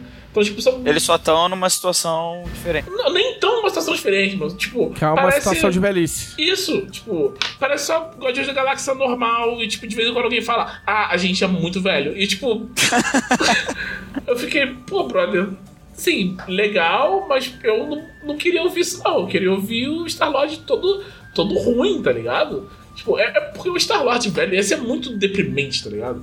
Tipo, Sim. ele já é, ele é definido por ser tipo um man-child, sabe? Por ser um cara muito vivendo a partir das coisas da infância, então não sei o que, com muito apego ao passado. E, e, tipo, ver ele envelhecendo é um negócio triste por si só.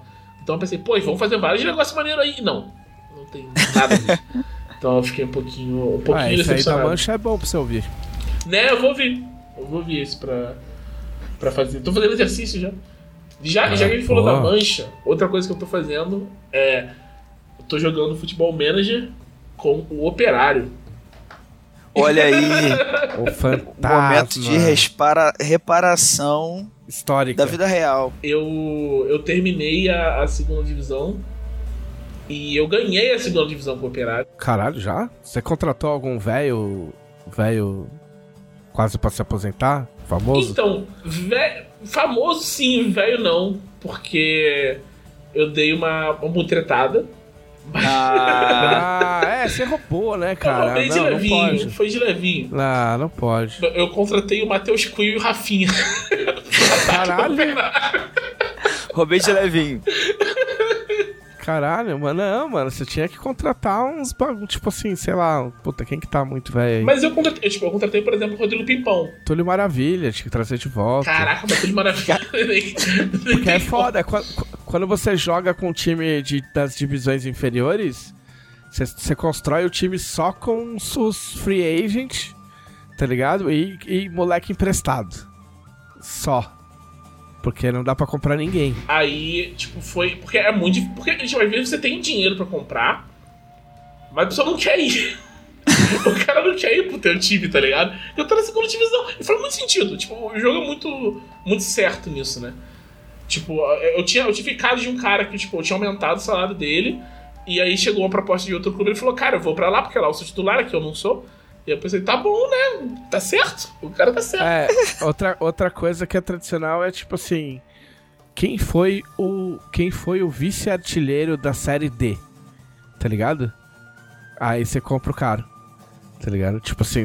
Ou tipo, quem teve mais assistências na série C? Tá ligado? Tipo, ou quem foi o artilheiro do Galchão, tá ligado? Tipo, que não seja dos dois grandes. É legal procurar procurar procurar assim depois que depois que já rodou uns campeonatos. É. É o jeito que eu achava. E tem um outro jeito que é muito louco.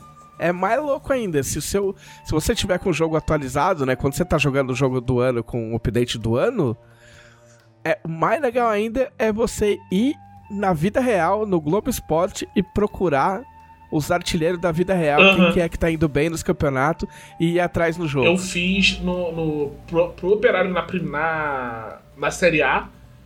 Eu fui atrás de jogadores estrangeiros que não estão na Europa, porque na Europa é muito caro, é impossível você contratar o cara que tá na Europa. Jogadores estrangeiros que estão na. que estão jogando fora da Europa e têm menos de 23 anos. É.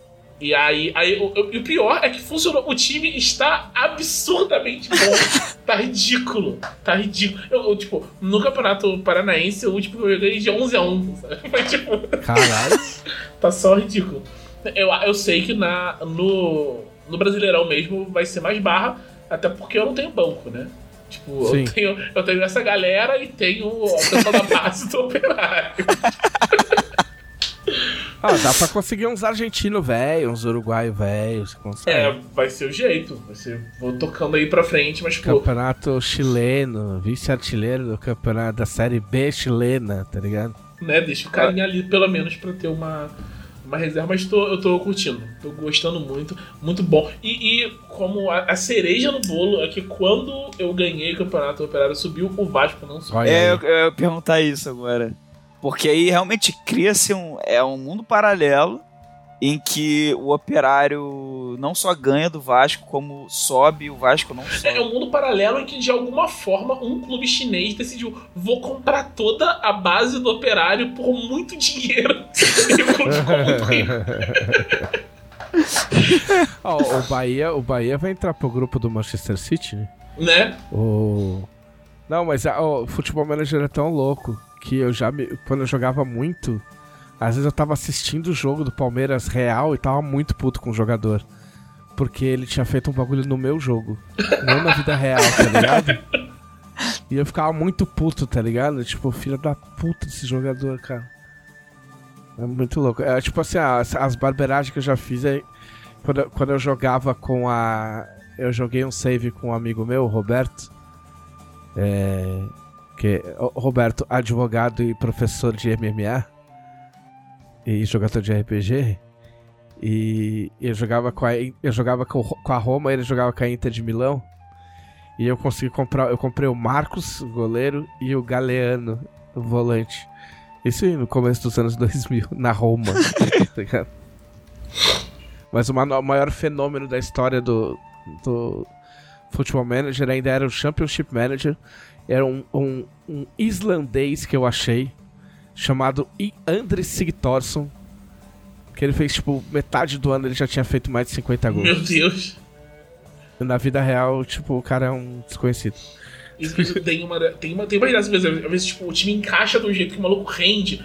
Teve um que eu lembro numa que eu fiz, foi o Marcelo Hermes, que ele é tipo um, um lateral, acho que tá no Grêmio agora. Que ele só um cara, nada bem, mas ele, ele, tipo, ele, ele é lateral, ele era o artilheiro do meu time. Não, assim, só pra encerrar o assunto, senão porque eu poderia falar dessa porra desse jogo um podcast inteiro. O, em 2000, e, 2000, 2001, esse meu amigo Roberto e mais dois amigos, eles montaram uma lan house. E era uma lan house de dois andares com 41 computadores.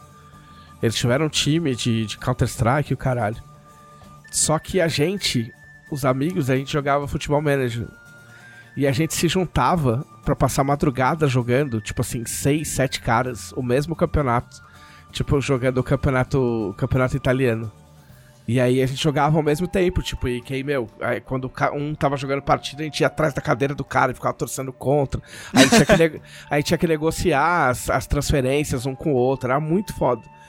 E talvez até por isso, depois disso, eu nunca mais engrenei um, um, um, um save grande de verdade, assim. E aí tinha um amigo nosso que ele, tipo, ele é um cara muito bacana, mas às vezes ele acha que ele sabe mais do que ele acha das coisas. E aí ele foi fazer uma contratação e ele é a família dele, ele tem descendência portuguesa, né? E ele falou assim: "Não, vou contratar esse cara, que esse moleque, esse moleque vai arrebentar". E a gente: "Ah, cala a boca, mano. Você, meu, essa bosta, da onde que time é esse que o cara tá pegando?". Falou: "Não, mano, eu tô falando, esse cara é muito foda". Eu falei: "Meu, esse cara não vai fazer merda nenhuma". Cristiano Ronaldo. Nossa! O cara revelou o Cristiano Ronaldo antes do mundo revelar o Cristiano Ronaldo. Nossa, sensacional. Sensacional. É. Muito bem, chega de futebol manager. É...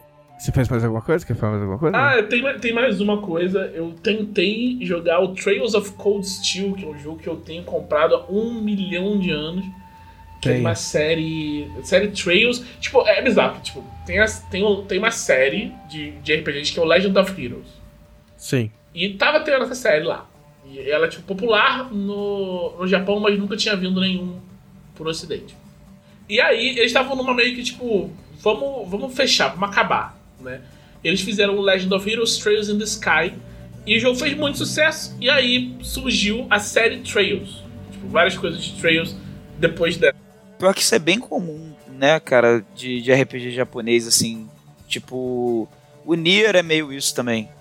Ele é, ele é o Drakengard.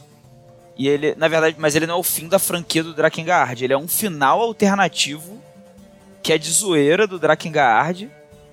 Que o, o cara pegou e falou: Não, vou fazer a franquia a partir desse final. Aí fez, o Nier. É, o, o Final Fantasy é essa, essa vibe, né? O Final Fantasy porque era pra ser o último jogo da, Sim. da Cara, e daí, o, o, o, Trails in the Sky, ele é, tipo, um dos melhores RPGs que eu joguei na vida. Eu é tenho, muito bom. Nunca consegui jogar, tipo, de pegar e falar assim, ah, agora eu vou jogar esse jogo. Tá ligado? Pô, deixa eu procurar aqui, nunca. Eu fui, eu fui pegar para jogar o in the Sky é, depois que eu vi uma matéria no Kotaku sobre os problemas de localização do segundo jogo. É. Porque o segundo jogo, tipo, o jogo é muito grande, né? E é uma localização muito extensa, então não sei o que, são textos que mudam com a passagem do tempo. Então é, é trampo fazer. E a, a empresa que estava fazendo a localização, as coisas estavam ficando tão puxadas, os caras estavam tão. É, eles tipo, não entendiam o escopo do que eles estavam fazendo, né? Foi de, de tal jeito que o, o, um dos donos tentou suicidar. Caralho. O negócio, tipo, o negócio fala isso, tipo, é, o cara falando como foi, tipo, é, ele, ele pegou o. Um, um cheque, escreveu um cheque, tipo, do valor dele da, da empresa. Eles moravam tipo, na mesma casa, tipo, em quartos diferentes. Ele foi pro quarto do cara, colou na porta dele e voltou pro quarto dele para se matar. Só que Caralho. o maluco ouviu, foi lá e pegou o cheque e, tipo, evitou, sabe? Foi um negócio muito louco. Caralho. E aí eu pensei, depois eu vi essa história, eu fiquei tipo, nossa, mas como é que pode tanto texto no jogo? Vou ler, vou jogar. Né? Aí eu joguei o. o, o eu acho que eu joguei os dois no PSP. Eu comprei um no, no Steam, mas eu joguei os dois no PSP. Eu comprei no PSP, no Vita, e aí não joguei. aí eu vi que, tipo, ah, não, os gráficos é muito melhor no PC. Aí comprei no PC. Mas aí, tipo, eu joguei um pouquinho, assim. Tipo, eles. Tipo, acho que o pai deles acabaram, acabou de ir embora. Hum. Tá ligado? Cara, assim, porque ele parece. É, ele não é. Tipo, a história não é nada demais, sabe? Ela não tem nenhum super twist, ela não é super original nem nada mas ela é muito bem feita, os personagens são muito legais e o sistema de jogo é muito bom. Né? Ele, tipo, ele é, tem vários problemas se fazer é, RPG de turno em videogame, né? Tem várias ressalvas, é por isso que não se faz tanto hoje em dia, né? Você não sente que você está agindo e tal, não sei o quê. E eles fazem o máximo possível para diminuir todas as ressalvas e ainda é um RPG de turno tradicional, sabe? Não é um RPG de ação. Tipo, não é a solução fácil que é transformar em RPG de ação, sabe? Sim. Então, tipo, é muito, muito legal. Eu fui jogar o Trails of Cold Steel, que é uma. É, é meio que um spin-off, porque acho que ele acontece ao mesmo tempo no Trails in the Sky, só que é em outro país joga com umas crianças.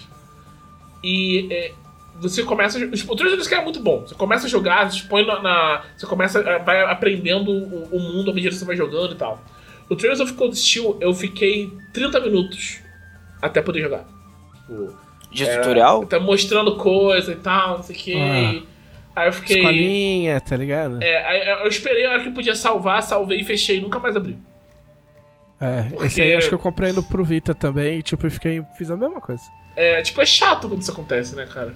E o gráfico ainda tipo, é meio velho, tá? É. Porque o Trails in the Sky, o gráfico é velho, mas ele é tipo charmoso, é um spritezinho, assim, sabe? Sim. É, eu tô vendo aqui, é bem bonitinho mesmo. O Cold Steel, ele é uns bonecão de PS2 de é. poligonal. Aí eu fico, hum, sabe? Tanto que no próximo, tem, tem vários, né?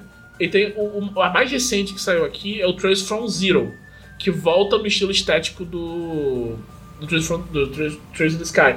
Eu tô a um passo de só comprar o Trails from Zero, começar a jogar ele e ignorar o Cold Steel. Porque... É porque você pode, né? Porque o Cold Steel é outra história. É outra história. E, e o é tipo, é dois lados da mesma guerra, parece. É. E o Trails from Zero é outro negócio também. Tipo, eles, na real, a, até o Trails in the Sky, o Trails in the Sky tem três jogos, né? É, o 1 e o 2 são, tipo... É a mesma história, é a continuação. O 3, ele é meio que uma antologia, vai revisitando histórias do, dos dois primeiros. Então você não precisa ter jogado os dois primeiros pra jogar o 3, sabe? Não é a mesma história, sabe? Não é nem, o protagonista nem é o mesmo no 3. O protagonista do 3 é o coadjuvante do 2. Então, tipo, você pode só pegar o 3 no Sky 3 e jogar. Mas, tipo, é, é uma série que é muito legal, muito, muito legal mesmo. E eu, mas eu fiquei meio assim com esse, esse começo. Eu sei que, tipo, é é, para determinados públicos isso funciona bem, né? Tipo, ele tá te mostrando, estabelecendo. Ele tá botando as peças no tabuleiro para você poder jogar e saber mexer. Ele tem uma coisa tipo, de apresentar uma coisa no futuro e não te dizer que é no futuro pra depois, ah, então é isso que vai acontecer, sabe? Mas ainda assim eu fiquei meio, pô, eu preferia que tivesse começado do começo, sabe? Aí eu fiquei meio com birra do jogo, não sei se vou terminar. Muito bem, olha só, recheada de emoções.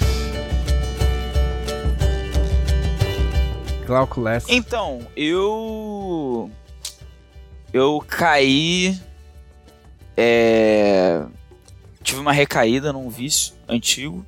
Ah. É, antes, antes disso, porém, né, eu, eu tava muito ocupado terminando várias coisas para a CCXP, das quais eu não posso falar nada. Exato. Mas depois disso, nesse último domingo, eu reinstalei o joguinho Humankind, que é o Civilization com outro nome, né?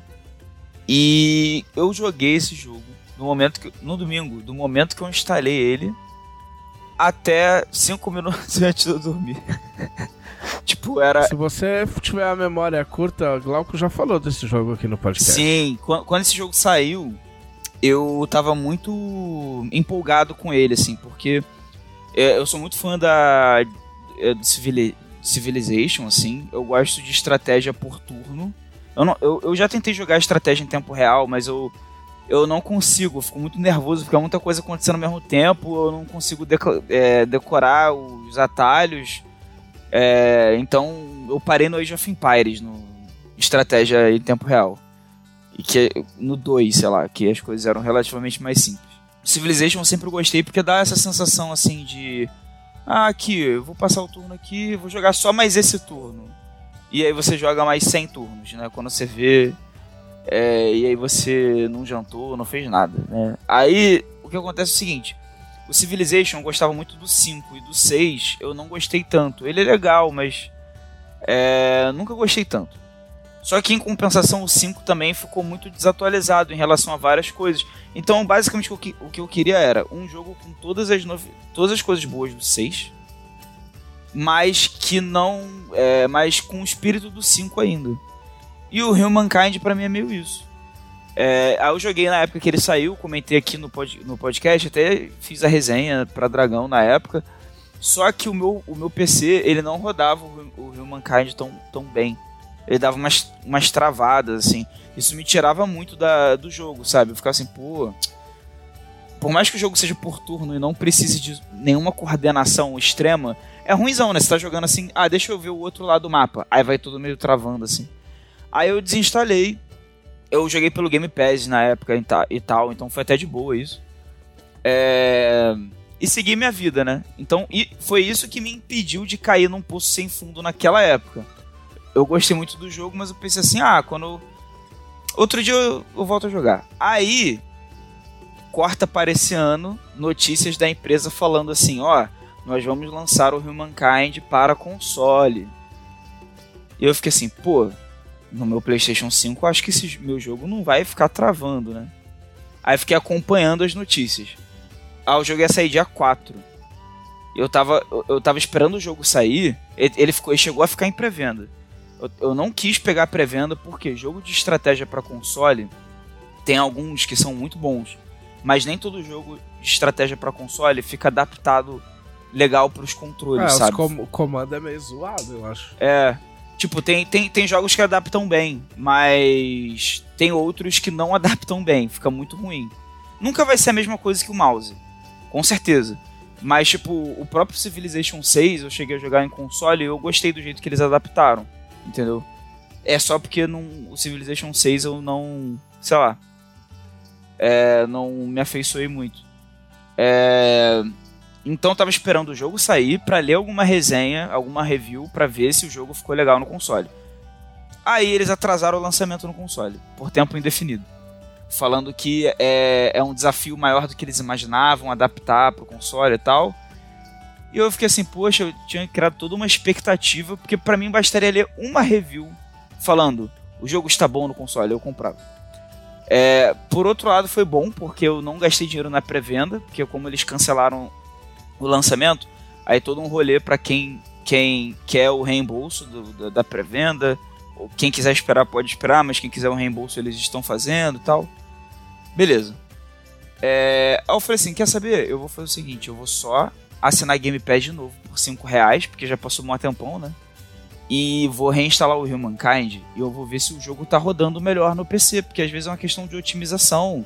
O jogo não estava muito otimizado na época, era lançamento e vou dar uma mexida. Vou atualizar aqui os, os drivers da minha placa de vídeo. Cara, e isso de otimização no lançamento, isso acontece muito. O, o, o Kingmaker, quando saiu, eu tenho tipo 300 horas de Kingmaker. Uhum. E tipo, umas 100 dessas é loading da primeira. Da Caralho. Caralho. Que eram os loadings ridículos, ridículos. Era tipo coisa assim, tipo, eu botava. Tá carregando o mapa eu vou sair, eu vou, sabe, botar comida Sim. no fogo, tirar a roupa da corda, depois eu volto e ver se carrega o mapa. Pô, então, é. O loading nem era tão grande naquela época, era mais o jogo ficar travando mesmo.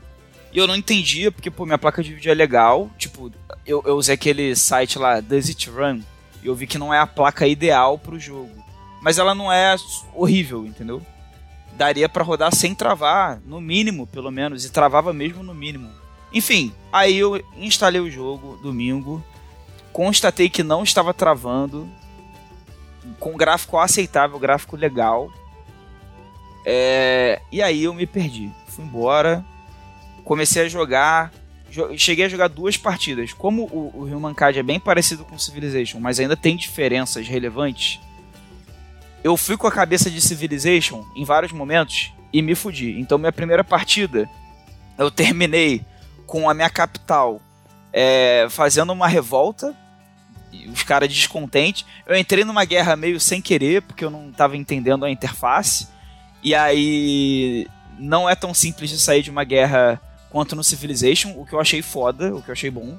Mas como eu não sabia, eu ficava tentando sair da guerra com, com, a, com a inteligência artificial. E ela não queria saber, ela tava vindo pra cima de mim mesmo. Aí no, no, final eu consegui um tratado de paz que foi muito ruim pro meu lado. Eita. Parabéns, mas, hein? É, mas eu, tava, Aí quando eu tava conseguindo me reerguer, a minha capital se rebelou e eu perdi minha capital, assim. Aí eu teria que criar tropas para invadir a capital e tomá-la de volta. É, aí eu pensei assim, vou começar uma nova partida, né? Eu acho que tá bom. É, vou começar uma nova partida. Tem umas coisas engraçadas também, porque no Civilization o mapa ele é gerado aleatoriamente. E vários povos dependem de recursos estratégicos geográficos, né? Tipo, se você tá perto do rio, do mar. Mas eu gosto de jogar sempre com tudo no aleatório. Eu fazia assim no Civilization. Então, tipo assim, você pode escolher se o um mapa vai ser uma Pangeia, se vai ser vários arquipélagos, se vai ser um mundo continental, tipo a Terra. É, tem até o mapa da própria Terra, se você quiser jogar assim, como se, sei lá, comecei meu jogo na Europa, sabe? Apesar de eu estar jogando com o Brasil, sei lá, entendeu? Tem essas paradas. Eu gosto de jogar tudo no aleatório, tudo. Como se eu estivesse descobrindo um novo mundo. Mas peraí, peraí. Criando. A... O mapa, ele é gerado aleatoriamente ou você está jogando com o mapa da, da Terra? Então, você pode escolher antes da partida começar eu gosto de, de ser aleatório. Então o mapa ele vai ser gerado, os hexágonos do mapa, eles vão ser é, gerados de forma aleatória. Pode ser que seja um continente, pode ser que seja um, um mundo só de ilhas, tipo One Piece, pode ser que seja um mundo que é uma Pangeia gigante. Entendeu? É, e, e, nesse. E você não sabe ainda como é o seu? Não, nessa primeira partida, o que, aconteceu? Eu. Eu ainda estava explorando o mapa, que eu, que eu subestimei isso no Humankind isso é muito mais importante que no, no Civilization isso já é importante. Mas no Humankind é mais ainda que é aproveitar o, o seu começo do jogo para fazer suas unidades explorarem o máximo possível o seu entorno. Porque quando você for escolher a tua primeira civilização, que essa é, é a principal diferença pro Civilization, né? Já posso entrar nisso daqui a pouco. A civilização que você vai escolher tem muito a ver com o tipo de terreno que você tá e tudo mais. E aí eu escolhi os Esqueci o nome dele. Ara, Arapitas? Pô, me esqueci o nome. É uma, civiliza uma civilização bem antiga, assim, da vida real. Que depende muito Mas eles de... são, tipo, de onde? De onde vem os, os é, Ah, não. Eu tô confundindo. Eu, eu fui escolher os fenícios. Ah, tá. É, não, beleza. E os fenícios, eles têm toda uma questão de portos e de pô, de embarcações. Você tá ligado tudo... que tem uma, uma lenda de que os fenícios estavam aqui Tipo, que tem registros que podem ser dos fenícios aqui no Brasil. Caraca. Antes da chegada de todo mundo. Eu, eu conhecia. Era o Glauco do... jogando. É, eu conhecia dos, eu conhecia de chineses que puder, poderiam ter vindo na América antes dos. E dos vikings. Os vikings é confirmado, né? Que os vikings já estiveram na América do Norte antes dos. dos portugueses e dos espanhóis. Mas do, do, dos fenícios eu não sabia, não. É, dos fenícios, tipo, tem uns. umas. Não é bem ruína, mas tem, tipo, uns lugares na Bahia que eles têm umas coisas que ficam assim. Parece muito arte fenícia. Caralho. Desse foda. período. Então, tipo, de onde veio, tá ligado? É, eu, aí eu escolhi os fenícios. Só que aí eu continuei explorando o mapa mais um pouquinho. E eu vi que não só o mapa era do tipo Pangeia, o que já seria horrível, porque é uma civilização pensada para barco, o mar, etc.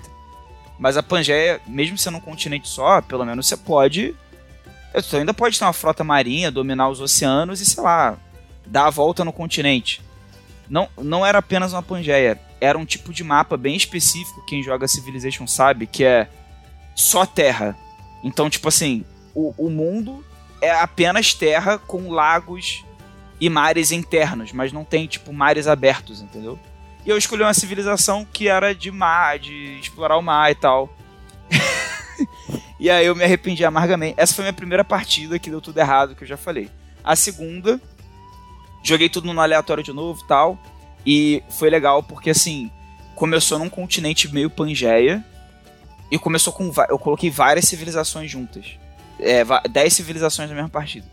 E todas elas começaram no mesmo continente. E aí, enquanto eu exploro o mundo, conheço os outros povos, parecia que só tinha esse continente. Daqui a pouco, estou explorando lá e tem um outro continente onde não tem nenhuma civilização, tipo um novo mundo mesmo, só que no caso sem povos originários, né? Então, tipo assim, eu era o, o a civilização com, com menos terras, assim. Porque eu fiquei numa posição meio merda no, no mapa. Tipo, então eu fiquei meio trancado. numa península, eu não conseguia me expandir pro resto do continente. Aí as civilizações pegaram o continente todo e eu fiquei lá, tipo a Península Ibérica mesmo, sabe? Tipo assim, ah, tô aqui. Porra, caralho, que merda. É. Merda, porra. E aí eu Tô falei assim, ah, isolado, porra. eu vou começar a fazer barco e eu vou pra, essa, pra essas outras ilhas aqui. Aí, aí, cara, foi muito isso. Aí eu, pô, olha, tem uma ilha aqui, que legal. Vou me expandir pra cá. Aí, explorando a ilha, pô, isso aqui não é uma ilha, não. Isso aqui é um continente. E aí, enquanto isso, na minha terra original, né? é, um- uma civilização lá começou a a dominar todas as outras, mas não militarmente, né? Tipo, militarmente também. Mas, tipo, quando a, a civilização chegava num ápice lá da guerra, obrigava a outra a virar vassalo. Então, tinha, tinha uma civilização criando um império lá, com todas as outras, outras inteligências artificiais. E eu tentando explorar é, as outras ilhas, só que ainda não tinha tecnologia o suficiente para explorar mar profundo, né? Então tinha que explorar fazendo aquela navegação de co- costeira, né?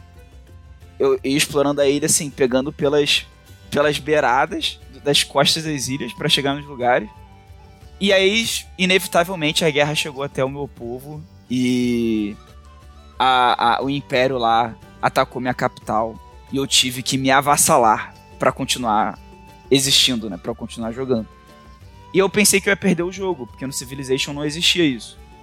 Aí eu pensei, ah, tudo bem, mas valeu a experiência. Eu, eu joguei melhor que o anterior. Aí eu virei vassalo e o jogo continuou. Eu falei, caralho, foda. Agora, o meu objetivo é let my people go. Sabe qual é? E aí, é, as vantagens de eu ser vassalo é que todo o comércio desse império que eu não conseguia participar antes, porque ele não deixava, eu agora tenho acesso. Então, comecei a prosperar, muito dinheiro, muito comércio, muitos recursos. Só que comecei a fazer de um jeito, aí comecei a me expandir, aí consegui expandir para várias ilhas, sabe? E tal. Só que aí é, eu comecei a ver que as- os outros vassalos estavam pedindo independência. Ah, eu comecei a pedir também. Aí eu, foi nesse ponto que eu parei de, de jogar. A derrocada lá do, do Império, eu me esqueci a civilização que tá subjugando o Império. Porque no Humankind não é que nem no Civilization, que é tipo assim, tô jogando com o Brasil, ou tô jogando com a China. No Humankind você começa o jogo sem, nenhum- sem ser nenhuma civilização específica, como caçador-coletor. Aí, quando você avança a era, você escolhe a sua primeira civilização daquela era. Então pode ser os fenícios, por exemplo. Aí na segunda era, você pode escolher continuar sendo um fenício, ou, por exemplo, ser uma outra civilização que foi famosa naquela segunda era. Então, a tua civilização no Humankind, ela é à la carte, assim, ela, tu vai montando ela ao longo do, da linha do tempo, assim. Tu pode começar como um fenício e terminar como um francês da Revolução, sabe? Francesa, sei lá. É... E aí fica... Isso é legal, por outro lado, fica menos característico quem são as inteligências arti- Ah, é muito irreal isso aí. é, fica, fica menos característico. Eu sei que é uma mulher chinesa, ela tem um nome chinês. Mas a civilização dela não é a chinesa, entendeu? E aí. Enfim, agora o meu objetivo é esse. Agora que eu tenho várias ilhas sob meu controle, em volta desse continente da. dessa, dessa imperatriz, né? A minha ideia é me libertar. E eu peguei, agora que eu entrei na Idade Média, eu peguei a civilização viking que vai me ajudar mais ainda com os barcos. Então, atualizações aí nos próximos episódios. Se eu conseguir jogar, né? Se eu conseguir tempo pra jogar. Você é. Tipo, o cara que fica mudando de classe. né? É tipo isso. Não, mas é legal que o jogo é meio pensado pra você fazer isso, né? Eu acho que, que isso é legal. É tipo. é, você pode ficar. A, a primeira e a segunda era, eu fiquei nos, eu fiquei nos fenícios. Eu, eu comecei esse segundo jogo com os fenícios de novo. Mas como eu tava numa península, então pelo menos dessa vez fez sentido eu começar com os fenícios. É, e aí na Idade Média surgiu a opção dos vikings. E aí eu peguei os vikings, porque além deles terem a parte da embarcação, eles também têm a parte mais militar. Os fenícios. Também tem umas séries bem loucas. Sim, também tem uma série bem louca. Os fenícios não tem uma série bem louca. Não tem. Devia ter, né? Fenícios. Pô, os fenícios foram um Oh. povo foda. Como o capitalismo dominou a era antiga. Mas aí, é, além disso, eu também eu vi o primeiro episódio de Gênio Diabólico que você comentou no episódio passado. Sim. É, eu não sou muito fã de True Crime porque eu fico muito tenso. Eu acho que o fato da história ser real, eu fico muito assim, meu Deus, eu não acredito que isso é real. E a- só que a Laís gosta muito, né? E aí eu falei, ah, vamos ver esse. Porque essa sinopse o Trevisan me convenceu a assistir, porque é muito. É, é muito, cho é bem muito louco. chocante, mas é muito louco ao mesmo tempo. Então, é- na loucura, a loucura me pegou. Aí a gente viu o primeiro episódio. Realmente é muito. É muito bizarro. Fiquei meio incom... Ah, tomou um choque a hora que o maluco explode? Não, então, eu ia comentar isso. É. Eu acabei de comentar que eu fico bem tenso com coisa de true crime, né? Num nível assim que eu acabo preferindo não ver. Tipo. Mas. O episódio, no geral, ele foi até de boa. Conversando com o policial, não sei o quê. Mas o momento da bomba, meu Deus do céu. O, o jeito que o negócio é editado, o barulhinho da bomba. mi, mi, o cara começa. O cara começa a. Meu Deus, cara, é, é muito. é muito. É muito perturbador. Não, na, na hora eu só tenho muito um tipo, filha da puta. Sim. Porque você não tá esperando que os caras. Que um, você não tá esperando que o cara vai explodir porque você já constatou que é uma bomba falsa, Sim. tá ligado? E dois, se o cara explodir, você não tá esperando que os caras vão mostrar, tá ligado? E o cara explode, tipo, meu, tipo, bombinha falsa, tá ligado? Tipo, pá, Aham. tá ligado? E eu achei, eu achei interessante porque a situação toda em si já é bem macabra, né? E eles até mostram o corpo do cara depois que ele explodiu, mas é uma parada muito rápida. Tipo, eles não ficam assim mo- mostrando. E tipo, mesmo sendo uma parada rápida, já é um negócio muito, muito ruim de ver, assim. É, mas só pra te dar uma ideia de que realmente, na hora que explode, parece que não foi nada demais. Quer dizer, nada demais é exagero. Mas parece que não foi uma coisa tão grave, mas foi, caralho. E. E, e, e um detalhe que não sei se foi comentado aqui no podcast, né? Mas não é, não é bem spoiler, até porque é um caso real. E é só o primeiro episódio. Mas, tipo, ele não morreu pra bomba, né? Ele ainda continuou lá. É, ele ainda tava. Ele ainda respirava, né? Quando a bomba explode, ele ainda tava respirando. Só que ele ficou todo perfurado e tal, pelos, pelos estilhaços. Só que como a galera não sabia se a bomba podia explodir de novo, enfim, eh, a galera literalmente não esperava que aquilo fosse acontecer, eles não podiam chegar perto do cara. E a ambulância demorou no, no engarrafamento, que foi causado Ah, pela própria operação, né? Então o cara morreu por causa disso. Aí isso cria toda uma dificuldade a mais na investigação, que se o cara, o cara estando vivo, ele poderia revelar muito mais coisa, né? Então os caras têm que correr atrás de um monte de, de Não, telefonema. ainda tem o rolê que tiveram que serrar a cabeça Sim. do maluco pra tirar a bomba intacta. Tipo. É, não, aí, aí É, conver- não, e a família do cara, a família do cara, falou assim, meu, vocês serraram a cabeça Sim, só, pra- só por causa de uma porra de uma bomba. Ah, sério? Ah, é. é, tenso. tenso. A, a gente ainda não assistiu o segundo, porque meio que. Eu até falei pra assim, pode continuar assistindo. Tipo assim, depois você vai me contando. Tipo, eu tentei tirar um corpo fora de leve, assim, tipo, porque eu ainda tenho a curiosidade de assistir. Mas eu fico muito apreensivo assistindo. Não, mas fica mais louco. É, não, mas aí a Laís falou assim: não, a gente vai ver junto. Tá bom. Então tá bom. Tá certa ela. tá certa. A graça desses bagulho é você ver o quão louco o bagulho fica, tá ligado? É. Tipo, você fala assim, o quão normal é a sua vida, tá ligado? Você fala assim, caralho, eu sou muito louco. Não, Não. Você só tomou três tequila, tipo, 10 anos atrás. Você não é louco. Louco é esses caras aí, mano.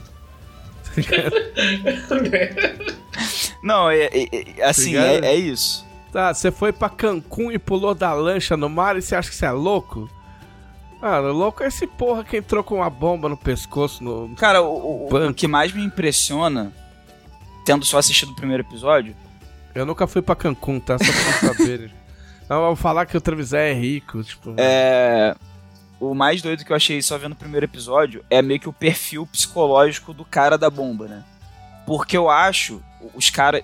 Até o primeiro episódio, tá? Então também não é spoiler nem nada e são só conjecturas minhas.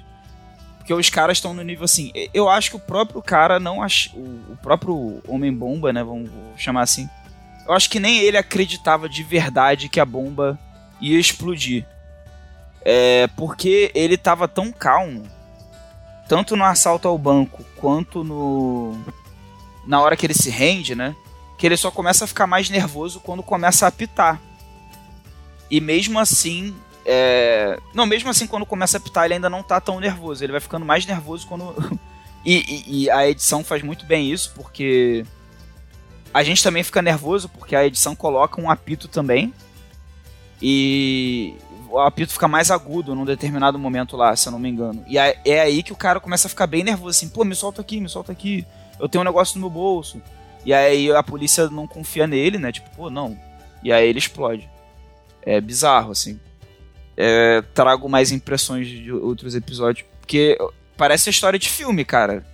Mesmo vendo documentário, aí depois você joga no Google e vê, é verdade mesmo. Mas nem parece. É, é bem louco. O mais louco ainda, reforçando, é o da vegana. da, é, sim. Da mulher, da mulher do restaurante vegano. Esse é o mais louco de todos. Principalmente para quem joga RPG. que é o mais louco de todos. Esse é, esse é foda. Todo mundo que joga RPG, ou já teve um amigo que falava que era vampiro, sei lá. Tipo, meu, tem que assistir esse, esse Que é o bagulho é louco. É louco. Só me lembrou um negócio que eu vou fazer um comentário muito rápido. Tem uma amiga minha que ela namorava um cara que dizia que era vampiro e ele mandava enigmas para ela responder, resolver de madrugada. Legal. Era assim que eles se comunicavam. Não, assiste essa porra. assiste essa porra. Eu tô falando muito. É muito sério o que eu tô falando. Assiste essa porra. Assiste essa porra. Você vai, você vai chegar no próximo podcast e falar: caralho, mano, como assim, cara? Como é que esse cara. Fala, caralho, mano.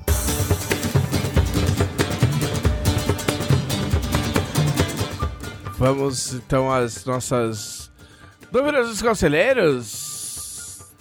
Thiago Rosa. Vamos.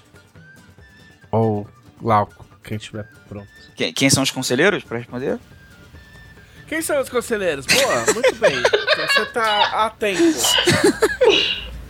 Muito atento ao podcast. Então, os conselheiros são as melhores pessoas do mundo que apoiam a revista Dragão Brasil, a revista digital, né? Que sai todo fim de um mês, na última quarta-feira do mês. E para os conselheiros sai nas últimas terças-feiras do mês, um mês de antecedência. E no site dragãobrasil.com.br os conselheiros apoiam essa revista por, com 20 reais todo mês.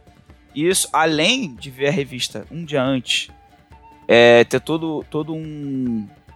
todo o nosso carinho né, e amor, eles também têm acesso ao grupo do Facebook exclusivo deles, onde eles podem é, sugerir pauta, participar de enquetes quando a gente faz lá, interagir com a gente, é, organizar mesa entre eles mesmos e mandar perguntas para cá pro podcast. Muito bem. Perguntas como? Perguntas como do Adriano Silva perguntando: Todos vocês estarão na CCXP? Caso sim, pelo que estão mais ansiosos em relação ao evento? Eu estarei. É, vamos estar os três, né? Eu posso dizer que eu tô ansioso com o terrorismo ao qual fui submetido. Todo mundo fala que vai ser o um inferno na Terra e eu já não sei mais o que esperar, não sei mais o nível de correria, de sofrimento, de terror psicológico ao qual eu estarei submetido nesse. Mas estou muito ansioso, da mesma forma. Não, é um, é um inferno, mas é um inferno do bem. Entendeu? Porque você vai chegar lá, aí tipo assim. Aí você vai chegar, aí vai tocar. A hora que você vai entrar, vai estar tá tocando a música. Oh, oh, oh, meu, você vai ficar com essa porra na cabeça a semana inteira. Mas é muito louco. Aí você vai chegar e, meu, vai ver, tipo, meu, aí primeiro vai montar, né, os bagulho. Aí no primeiro dia vai chegar, vai, meu, vai trombar uma galera que você conhece, tipo, opa, e aí, meu, quanto tempo, pandemia. Aí abre e entra a galera. E aí, mano, a galera começa a bombar no stand, mano. E aí tem que começar. Ah, só que, só que assim, ó. A gente fala que é inferno porque é, cansa é cansativo, mano. São uh, quarta, quinta, sexta, sábado e domingo. São Jesus cinco dias. Amado, é muito... Entendeu? É, são cinco, são cinco dias. Então, tipo, é cansativo, tá ligado? Uh, E, e a saída é cansativa, porque é muito difícil você pegar um, um. Quase impossível você pegar um Uber lá na frente, pegar os ônibus é difícil. Então é, é pesado porque é cansativo, não porque é chato, porque é muito legal. Porque Aham. você encontra todo mundo da editora, tipo, você vê as pessoas comprando as coisas que você passou o ano inteiro fazendo, as pessoas te reconhecem e conversam e contam histórias e, e etc. Então, é, tipo, é muito bom na real. É, mas só, só é cansativo. Quando, quando chega, principalmente a gente que vem do, do, sul, tá? Ou o Glauco que, que, que vem do Rio de Janeiro, e, tipo, então, tipo, depois que acaba tem que viajar e tal. Quando chega no, no aeroporto, depois de tudo, assim, você percebe, tipo, o bagulho pesa, tá ligado? Tipo, pá, tá ligado? É, se eu já senti isso na Bienal do Rio, que eu só voltei pra casa na minha mesma cidade eu já me senti assim, imagina voltando de avião É, de volta depois. Mas assim, vai ter bastante gente, então, tipo, vai dividir um pouco o peso e tal. Eu não acho que vai ser. Não acho que vai ser pesado nesse sentido. É que, é que as pessoas ignoram. Eu sempre falo, eu e a Camila, a gente sempre fala que, tipo, coisas legais também cansam, tá ligado? É, sim. Sim. Entendeu? Coisas boas também estressam, tá ligado? Existe o estresse do bem. Sim. Tá ligado? Sim, tá tão- Não, o estresse do bem é você tá tão empolgado com as coisas, você tá fazendo tantas coisas, tá ligado? Que você não percebe que você tá. que tua cabeça tá entrando em parafuso, entendeu? Mas no geral é muito legal. Eu, o que eu espero é isso. Eu espero poder poder encontrar a galera e, tipo, rever vários amigos e tal. Então. E pra gente vai ser uma coisa muito. Muito importante, porque, porra, são dois anos sem evento. É, as pessoas não tiveram oportunidade de autografar o Tormenta 20 ainda. Pra você ver como é, como é doido isso. Tipo, as pessoas não têm o Tormenta 20 autografado, entendeu? Então, vai, vai ser legal. Vai ser cansativo pra caralho, mas vai ser legal. Eu tô. Eu tô. é, o, meu, o meu receio também parte por uma coisa bem pessoal minha, né? Eu nunca fui muito de andar de avião. É, a última vez que eu andei de avião foi pra ir no, em São Paulo na- no fim de semana que tava dando DOF, né? Mas eu fui acompanhado. Então vai ser a primeira vez na minha vida que eu pegarei um avião sozinho. Caralho. E eu não sei como é que vai ser. A, pri- a primeira vez que eu voei, eu fui pra Itália. Caraca! É bom, pelo, pelo menos eu tenho isso ao meu lado, né? São Paulo não é tão longe. É pertinho. É É. rapidinho. É. Então, O que é uma hora no máximo? Menos. Não, menos. 40 minutos. Não, é menos, é 40 minutos. Aqui dá uma. Daqui de Porto Alegre dá uma hora e meia. Uma hora Cê- e vinte, às vezes. Quando, quando eu vim morar em São Paulo, eu falei pra, pra minha família, cara, é mais fácil eu ir de São Paulo, mais rápido eu ir de São Paulo pra visitar vocês no Rio agora, do que quando eu tava morando em Campo Grande, sair de Campo Grande pra visitar vocês no meio. Ah, não, é claro, né? Contando só o tempo do avião, mas contando o tempo que você chega, aí, aí no aeroporto ainda vai ter que pegar o transporte pra chegar no lugar. E quando eu morava no centro, era pertinho do aeroporto. Agora não é mais tão perto. É, então vai ser uma experiência inédita, tipo, na minha vida mesmo. Mas É. você, você estando no meio era tranquilo, porque de- você tá perto dos dois aeroportos, na real. Do Santos Dumont. É, de sim, não é tão longe, mesmo, não é tão longe. outro porque... É porque no centro, cara, era. dava 7 reais o Uber pro aeroporto. É, tu vai gastar a mesma coisa, tipo, uns, uns 30 pra qualquer um dos dois. Quando, quando eu morava aí, eu, eu pegava. Eu, eu- era quando eu trabalhava offshore. Então eu pegava sempre Ah. táxi pra ir pro aeroporto pra ir. Pra... Ah, se bem que era 30 conto 10 anos atrás. Ah, e- Não vai ser mais. E assim, além, além da coisa da viagem em si, né? Eu nunca fui na CCXP também na minha vida. Eu também nunca fui. Então vai ser minha primeira CCXP e já vai ser, tipo, dessa forma, super emocionante. Então vamos ver como é que vai ser. É, que é muito grande, cara. Tipo, é muito grande, muita coisa. Tipo, é, tipo aqueles eventos gringos que você via quando era moleque e ficava pensando, caralho, imagina um dia. É, eu sempre Brasil, quis ir, tá desde o ligado? primeiro que eu, que eu quero ir, mas eh, falta, sempre faltou coragem, tipo, de ir pra São Paulo, principalmente porque eu nunca conseguia convencer nenhum amigo meu aí, eu, tipo, não tinha muito amigo em São Paulo, tudo do Rio. Então, tipo, vai ser, vai ser muito importante por vários motivos, né? Tipo, vai ser muito, vai ser muito doido. Só que, só que aí é doido porque ali vira tua casa, tá ligado? Tipo, você passa o dia inteiro ali, tipo. É muito louco. É muito louco. Tipo, é uma. Vira uma outra realidade por cinco dias, tá ligado? Tipo, é, é doido. É, eu senti isso na Bienal, eu, eu, cheguei a comentar isso com o pessoal que foi comigo na Bienal, eu falei, pô, é, parece que é outra vida, tipo, vou voltar para casa. Inclusive, quando eu voltei para casa, eu até me senti meio assim, porque você ficou com um ritmo, com uma rotina naquele período que é não tem nada igual antes e não tem nada igual depois. Então parece uma coisa assim, um sonho mesmo, um delírio, sei lá.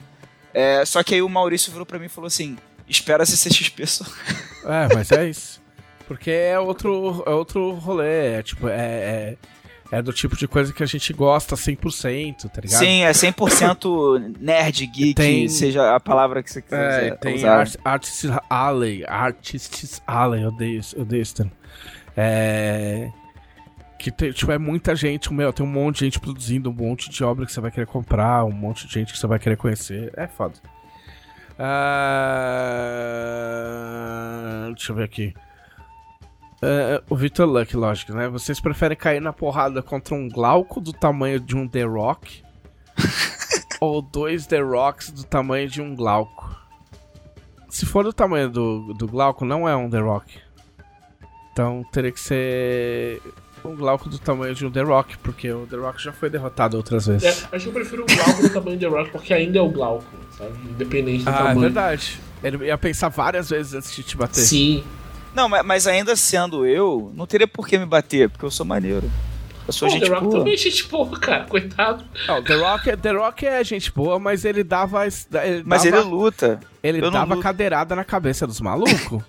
É, então. Tem uma luta com o Mankind que é tipo, meu, é, sei lá, 8, 9 cadeirada na cabeça do, do cara até abrir a cabeça. Tanto que depois proibiram o uso de, de, de cadeirada de na cadeira. cabeça. Aí, tá vendo? Tu já me viu dar cadeirada em alguém? Pô. Vocês lembram que o The Rock, uma vez, tipo, ele tem um portãozão. Eu, eu, essa história vive na minha cabeça, eu sempre lembro dela. Ele, um ele abriu o portão, né? Não, não abriu, ele arrancou o portão do chão.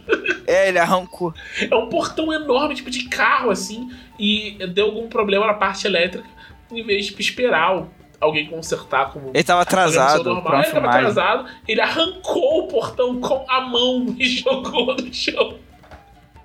tipo, é muito surreal. Ó, oh, o Ziderich fez várias perguntas aí. Quais cosplays vocês gostariam de fazer?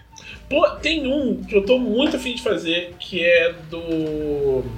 do Mestre Jadunan, que é, é o, o carinho exemplo de arqueiro arcano que a gente usa no, na matéria de extinções.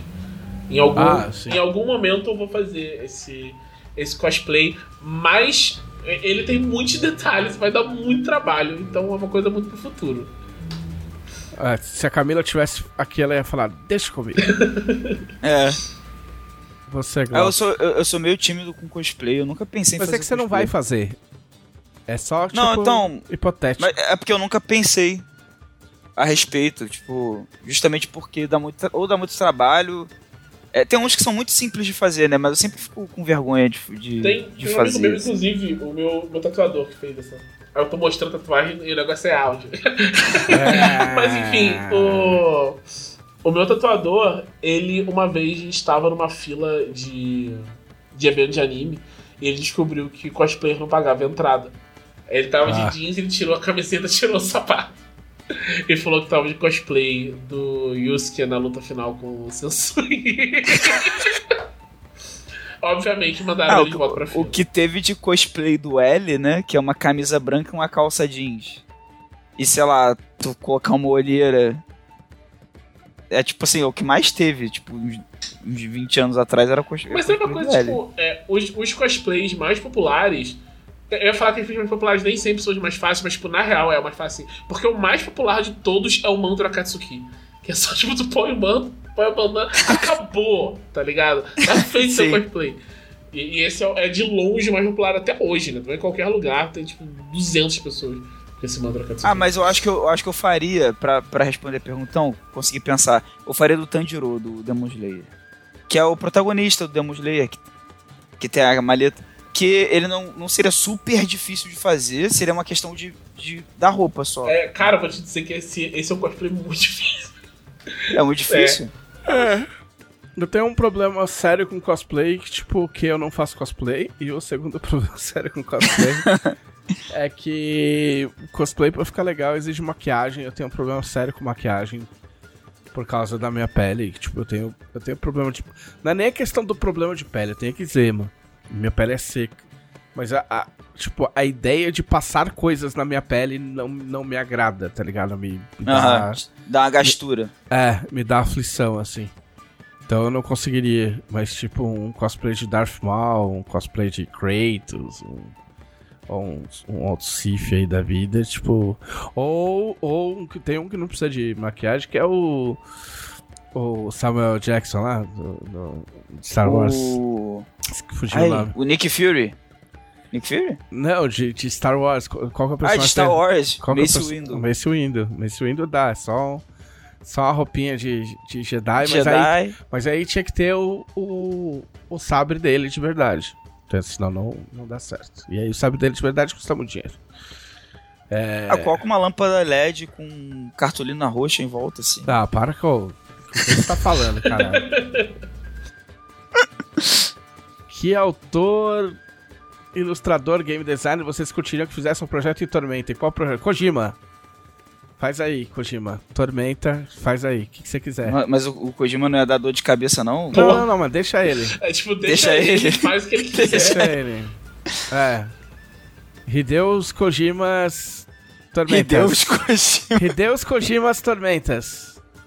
Tá ligado? Hideus O Kojima. cara ia mudar tudo, ia botar umas mulheres peladas nada a ver por motivos de zero. E E ainda falar, quando vocês descobrirem por que ela está pelada, você É, vai se arrepender. É, E aí vai continuar todo mundo sem entender. é. Vocês têm. Quer, quer falar alguma coisa? Cara, eu uma coisa que eu acho que ia ficar muito muito bacana seria um conto, seria um conto do Scott Lynch, que é o cara do As Mentiras de Locamora, que é um, um dos meus livros favoritos. Acho que um conto do Scott Lynch sobre um conto do Scott Lynch em Tormenta. Eu ia falar sobre Alien e tal. Não, só o Scott Lynch fazendo o que ele quisesse com, sabe, um conto curto. Acho que isso ia ficar bem maneiro. É uma coisa que eu teria vontade de ver. Ah, cara, eu vou ter que, eu vou ter que falar isso, né? Shigeru Miyamoto fazendo um, um, um Zeldinha que não é um Zeldinha em Arton, de alguma forma. Não, podia, podia botar o, o, o Team Ninja que faz aqueles jogos mirabolante, né, de- também daria pra fazer. O Team Ninja é o do, é o do Devil May Cry? É, ela é o do, do Devil May Cry. Bayonetta também? Não, ela é o Devil May Cry ocidental, aquele DMC. O no- é, que é basicamente uma área de tormenta que eles fizeram aquela porra Pois é. jogo lá, né? Sabe o que é pior esse jogo, cara? Porque é, o jogo é muito bom.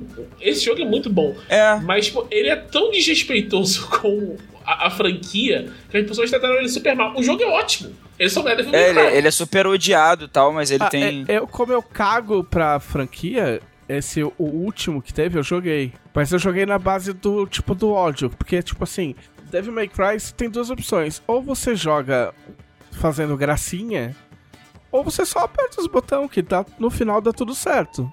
Sim. E eu fiz isso, tipo, ah, pula, blá, blá, blá. E eu gostei do personagem lá que fica lendo o livro, o Vi- o Virgil, não é? Uhum. Que, que fica lendo o livro e tem ataca, os bichos dele que atacam. Tá ligado? Não, peraí. esse Eu não é o manjo. Não. Vojo tem espada. Não, então deve ser outro cara. Eu esqueci o nome dele. É um personagem novo que aparece nesse. nesse. nesse. nesse installment, nessa. nessa versão aí. É. E também, deixa eu ver qual que era o outro que eu ia falar. E.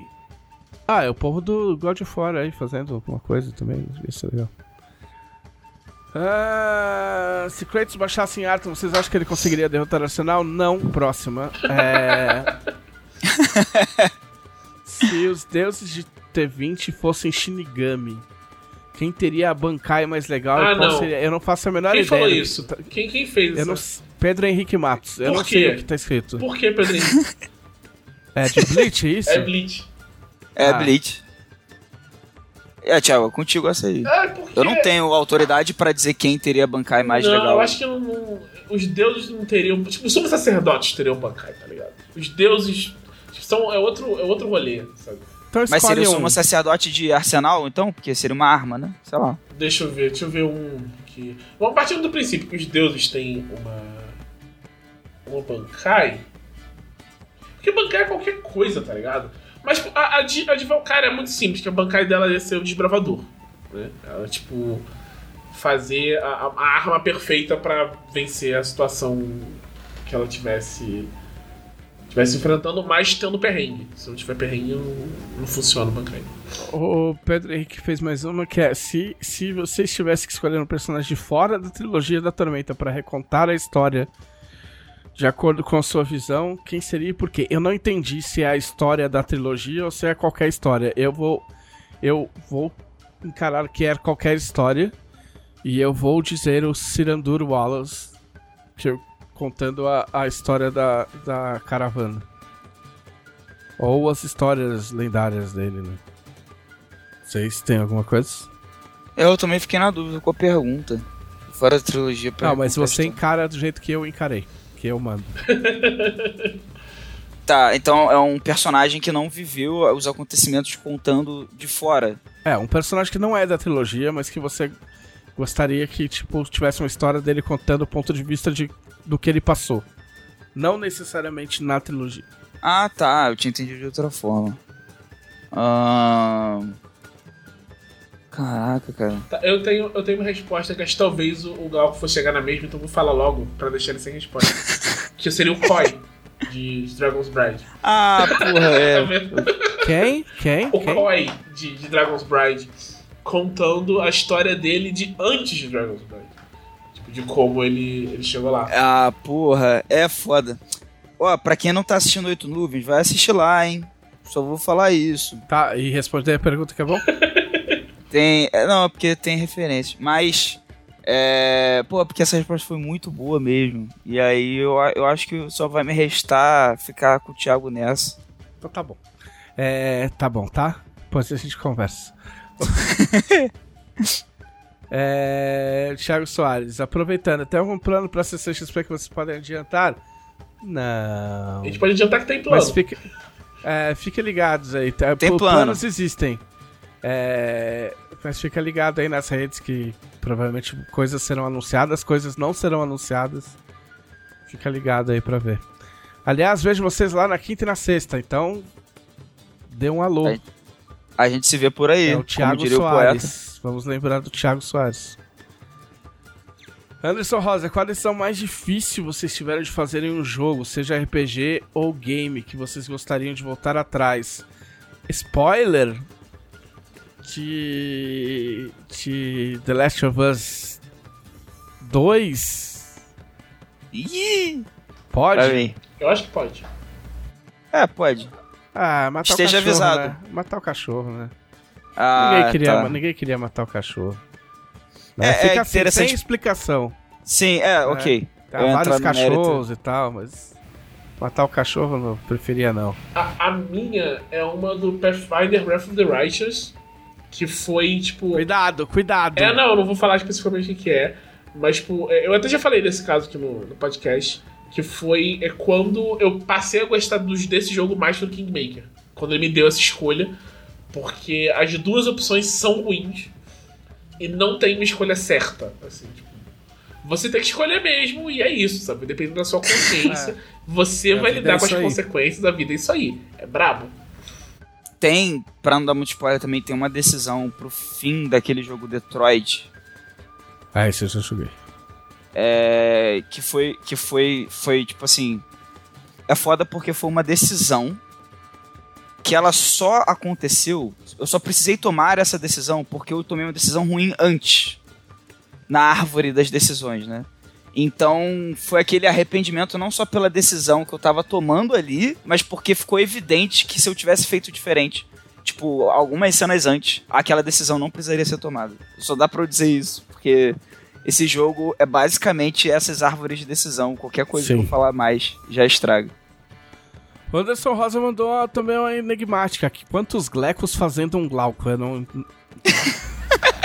Ah, deve ser o fica- monstro Gleco, porque o monstro Gleco é É pequeno. isso. Sim, acho que... qu- ah, deve ser quantos glecos precisa pra fazer um glauco. Vamos, vamos encarar assim. É. Cara, eu acho que eu acho que o Gleco é- ele é muito mais ameaçador que eu, assim, o monstro. É, o Gleco tem ND 17, mas tipo, a questão é, É, quanto vira você, né? Não é Eu não chegaria ameaçador nem é. perto, nem perto dessa ND aí. se ele estiver falando em relação à altura, deve dar pra fazer essa conta de alguma forma, porque o, o Gleco ele é minúsculo, né? Ele é... É, o Gleco eu acho que ele tem 30 centímetros de altura. Então, tem 1,65. Só fazer a conta aí, não sei se. Cinco Glecos e um pouquinho. É. Mas isso é só pra fazer a espinha dorsal. Aí você tem que colocar mais dois, mais outra fileira do lado, com menos dois glecos. Pra seu braço, lado. né? É. E aí os braços Fazer um- e tal. Trevisan, você não tá percebendo, você está fazendo um meca. É, mas, é, mas é, foi, ele, foi ele que pediu, não fui eu, né? Aí vamos chutar, a gente chu- chu- chuta aí, tipo, são uns 20. Quem vai fazer a conta contrária? São 20, 20. glecos. São 20 Glecos. de 20. 20 glecos na nossa, no nosso molde. Muito bem. Concluídas as, as perguntas dos nossos conselheiros, vamos às considerações finais, nossos recados. Glauco. Gente, estamos caminhando para o fim do Oito Nuvens. O, o último episódio vai ser agora no fim do mês de novembro, no dia 22. É, grandes, fortes emoções aguardam os jogadores. É, a gente estava falando do, do, do Koi ali mais cedo. Tem, tem referências a, a Koi na, na história e é, não que o personagem vai aparecer, né? Pelo amor de Deus, mas tipo assim, em termos de lore, né? E também coisas interessantes do ponto de vista do que a gente tá vendo em Tamurá em 1420, né? Tipo, no tempo atual do cenário. Não só nesse último episódio, mas em todos os episódios. Então eu recomendo que vocês assistam desde o primeiro, caso não tenham assistido ainda. E quem já assistiu tudo, só esperar aí, terça-feira, 20 horas, o desfecho fatídico do Sentai mais traumatizado, talvez, do Império de Jade. É, além disso, vocês podem me seguir no Twitter, arroba Glauco Lessa, para me ver falarem. Me, me ver falar mais coisas tipo dessas que eu falo aqui no podcast. Enquanto ainda existe Twitter, né? Muito bem, Thiago Rosa. Pessoal, vocês podem me seguir no Twitter, é, arroba Thiago Rosa RPG, Thiago com TH, onde eu comento sobre coisas e, e eu não estou falando mal de Bleach, eu não posso ver Bleach, eu queria poder ver Bleach, mas ainda não está sendo possível. Assim que isso for possível, vou voltar à programação normal de falar mal de Bleach. Mas é isso, é basicamente isso, a gente se vê. Muito bem, me sigam no Twitter, né? Enquanto a gente estiver lá. Eu, eu já eu já tô reservando minhas arrobas em outros, outras paragens. Vamos ver pra onde, pra onde o povo for, eu vou. É, se for pra sair, eu vou ficar no Twitter. Até que, até que se prove o contrário. Vou perder meu selinho? Vou perder meu selinho. o Elon Musk pode enfiar no cu? Pode. Mas acho que não vai perder não, você, não viu como tá rolando hoje? Não.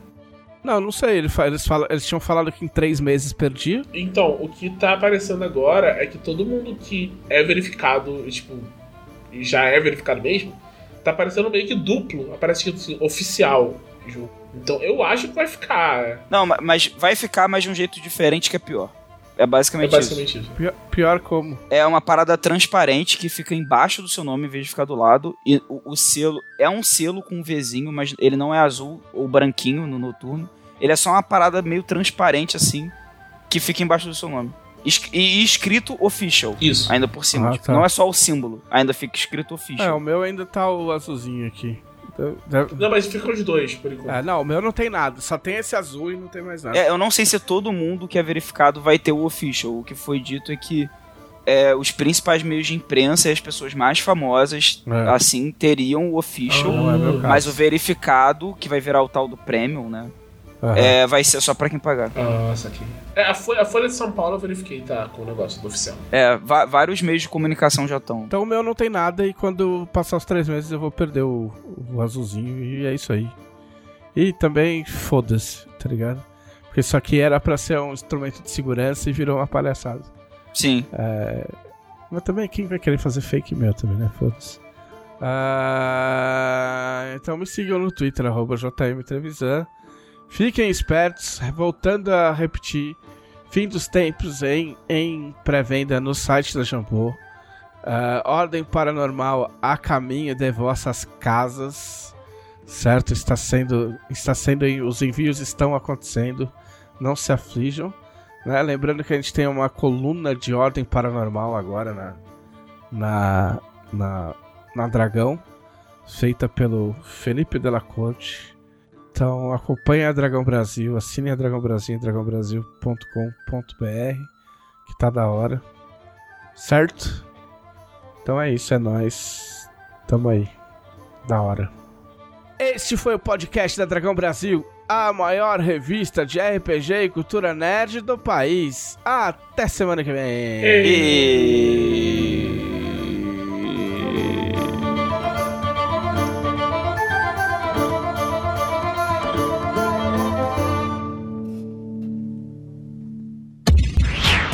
Esse episódio foi editado por Audionias Edições, a sua melhor opção em edições de podcast.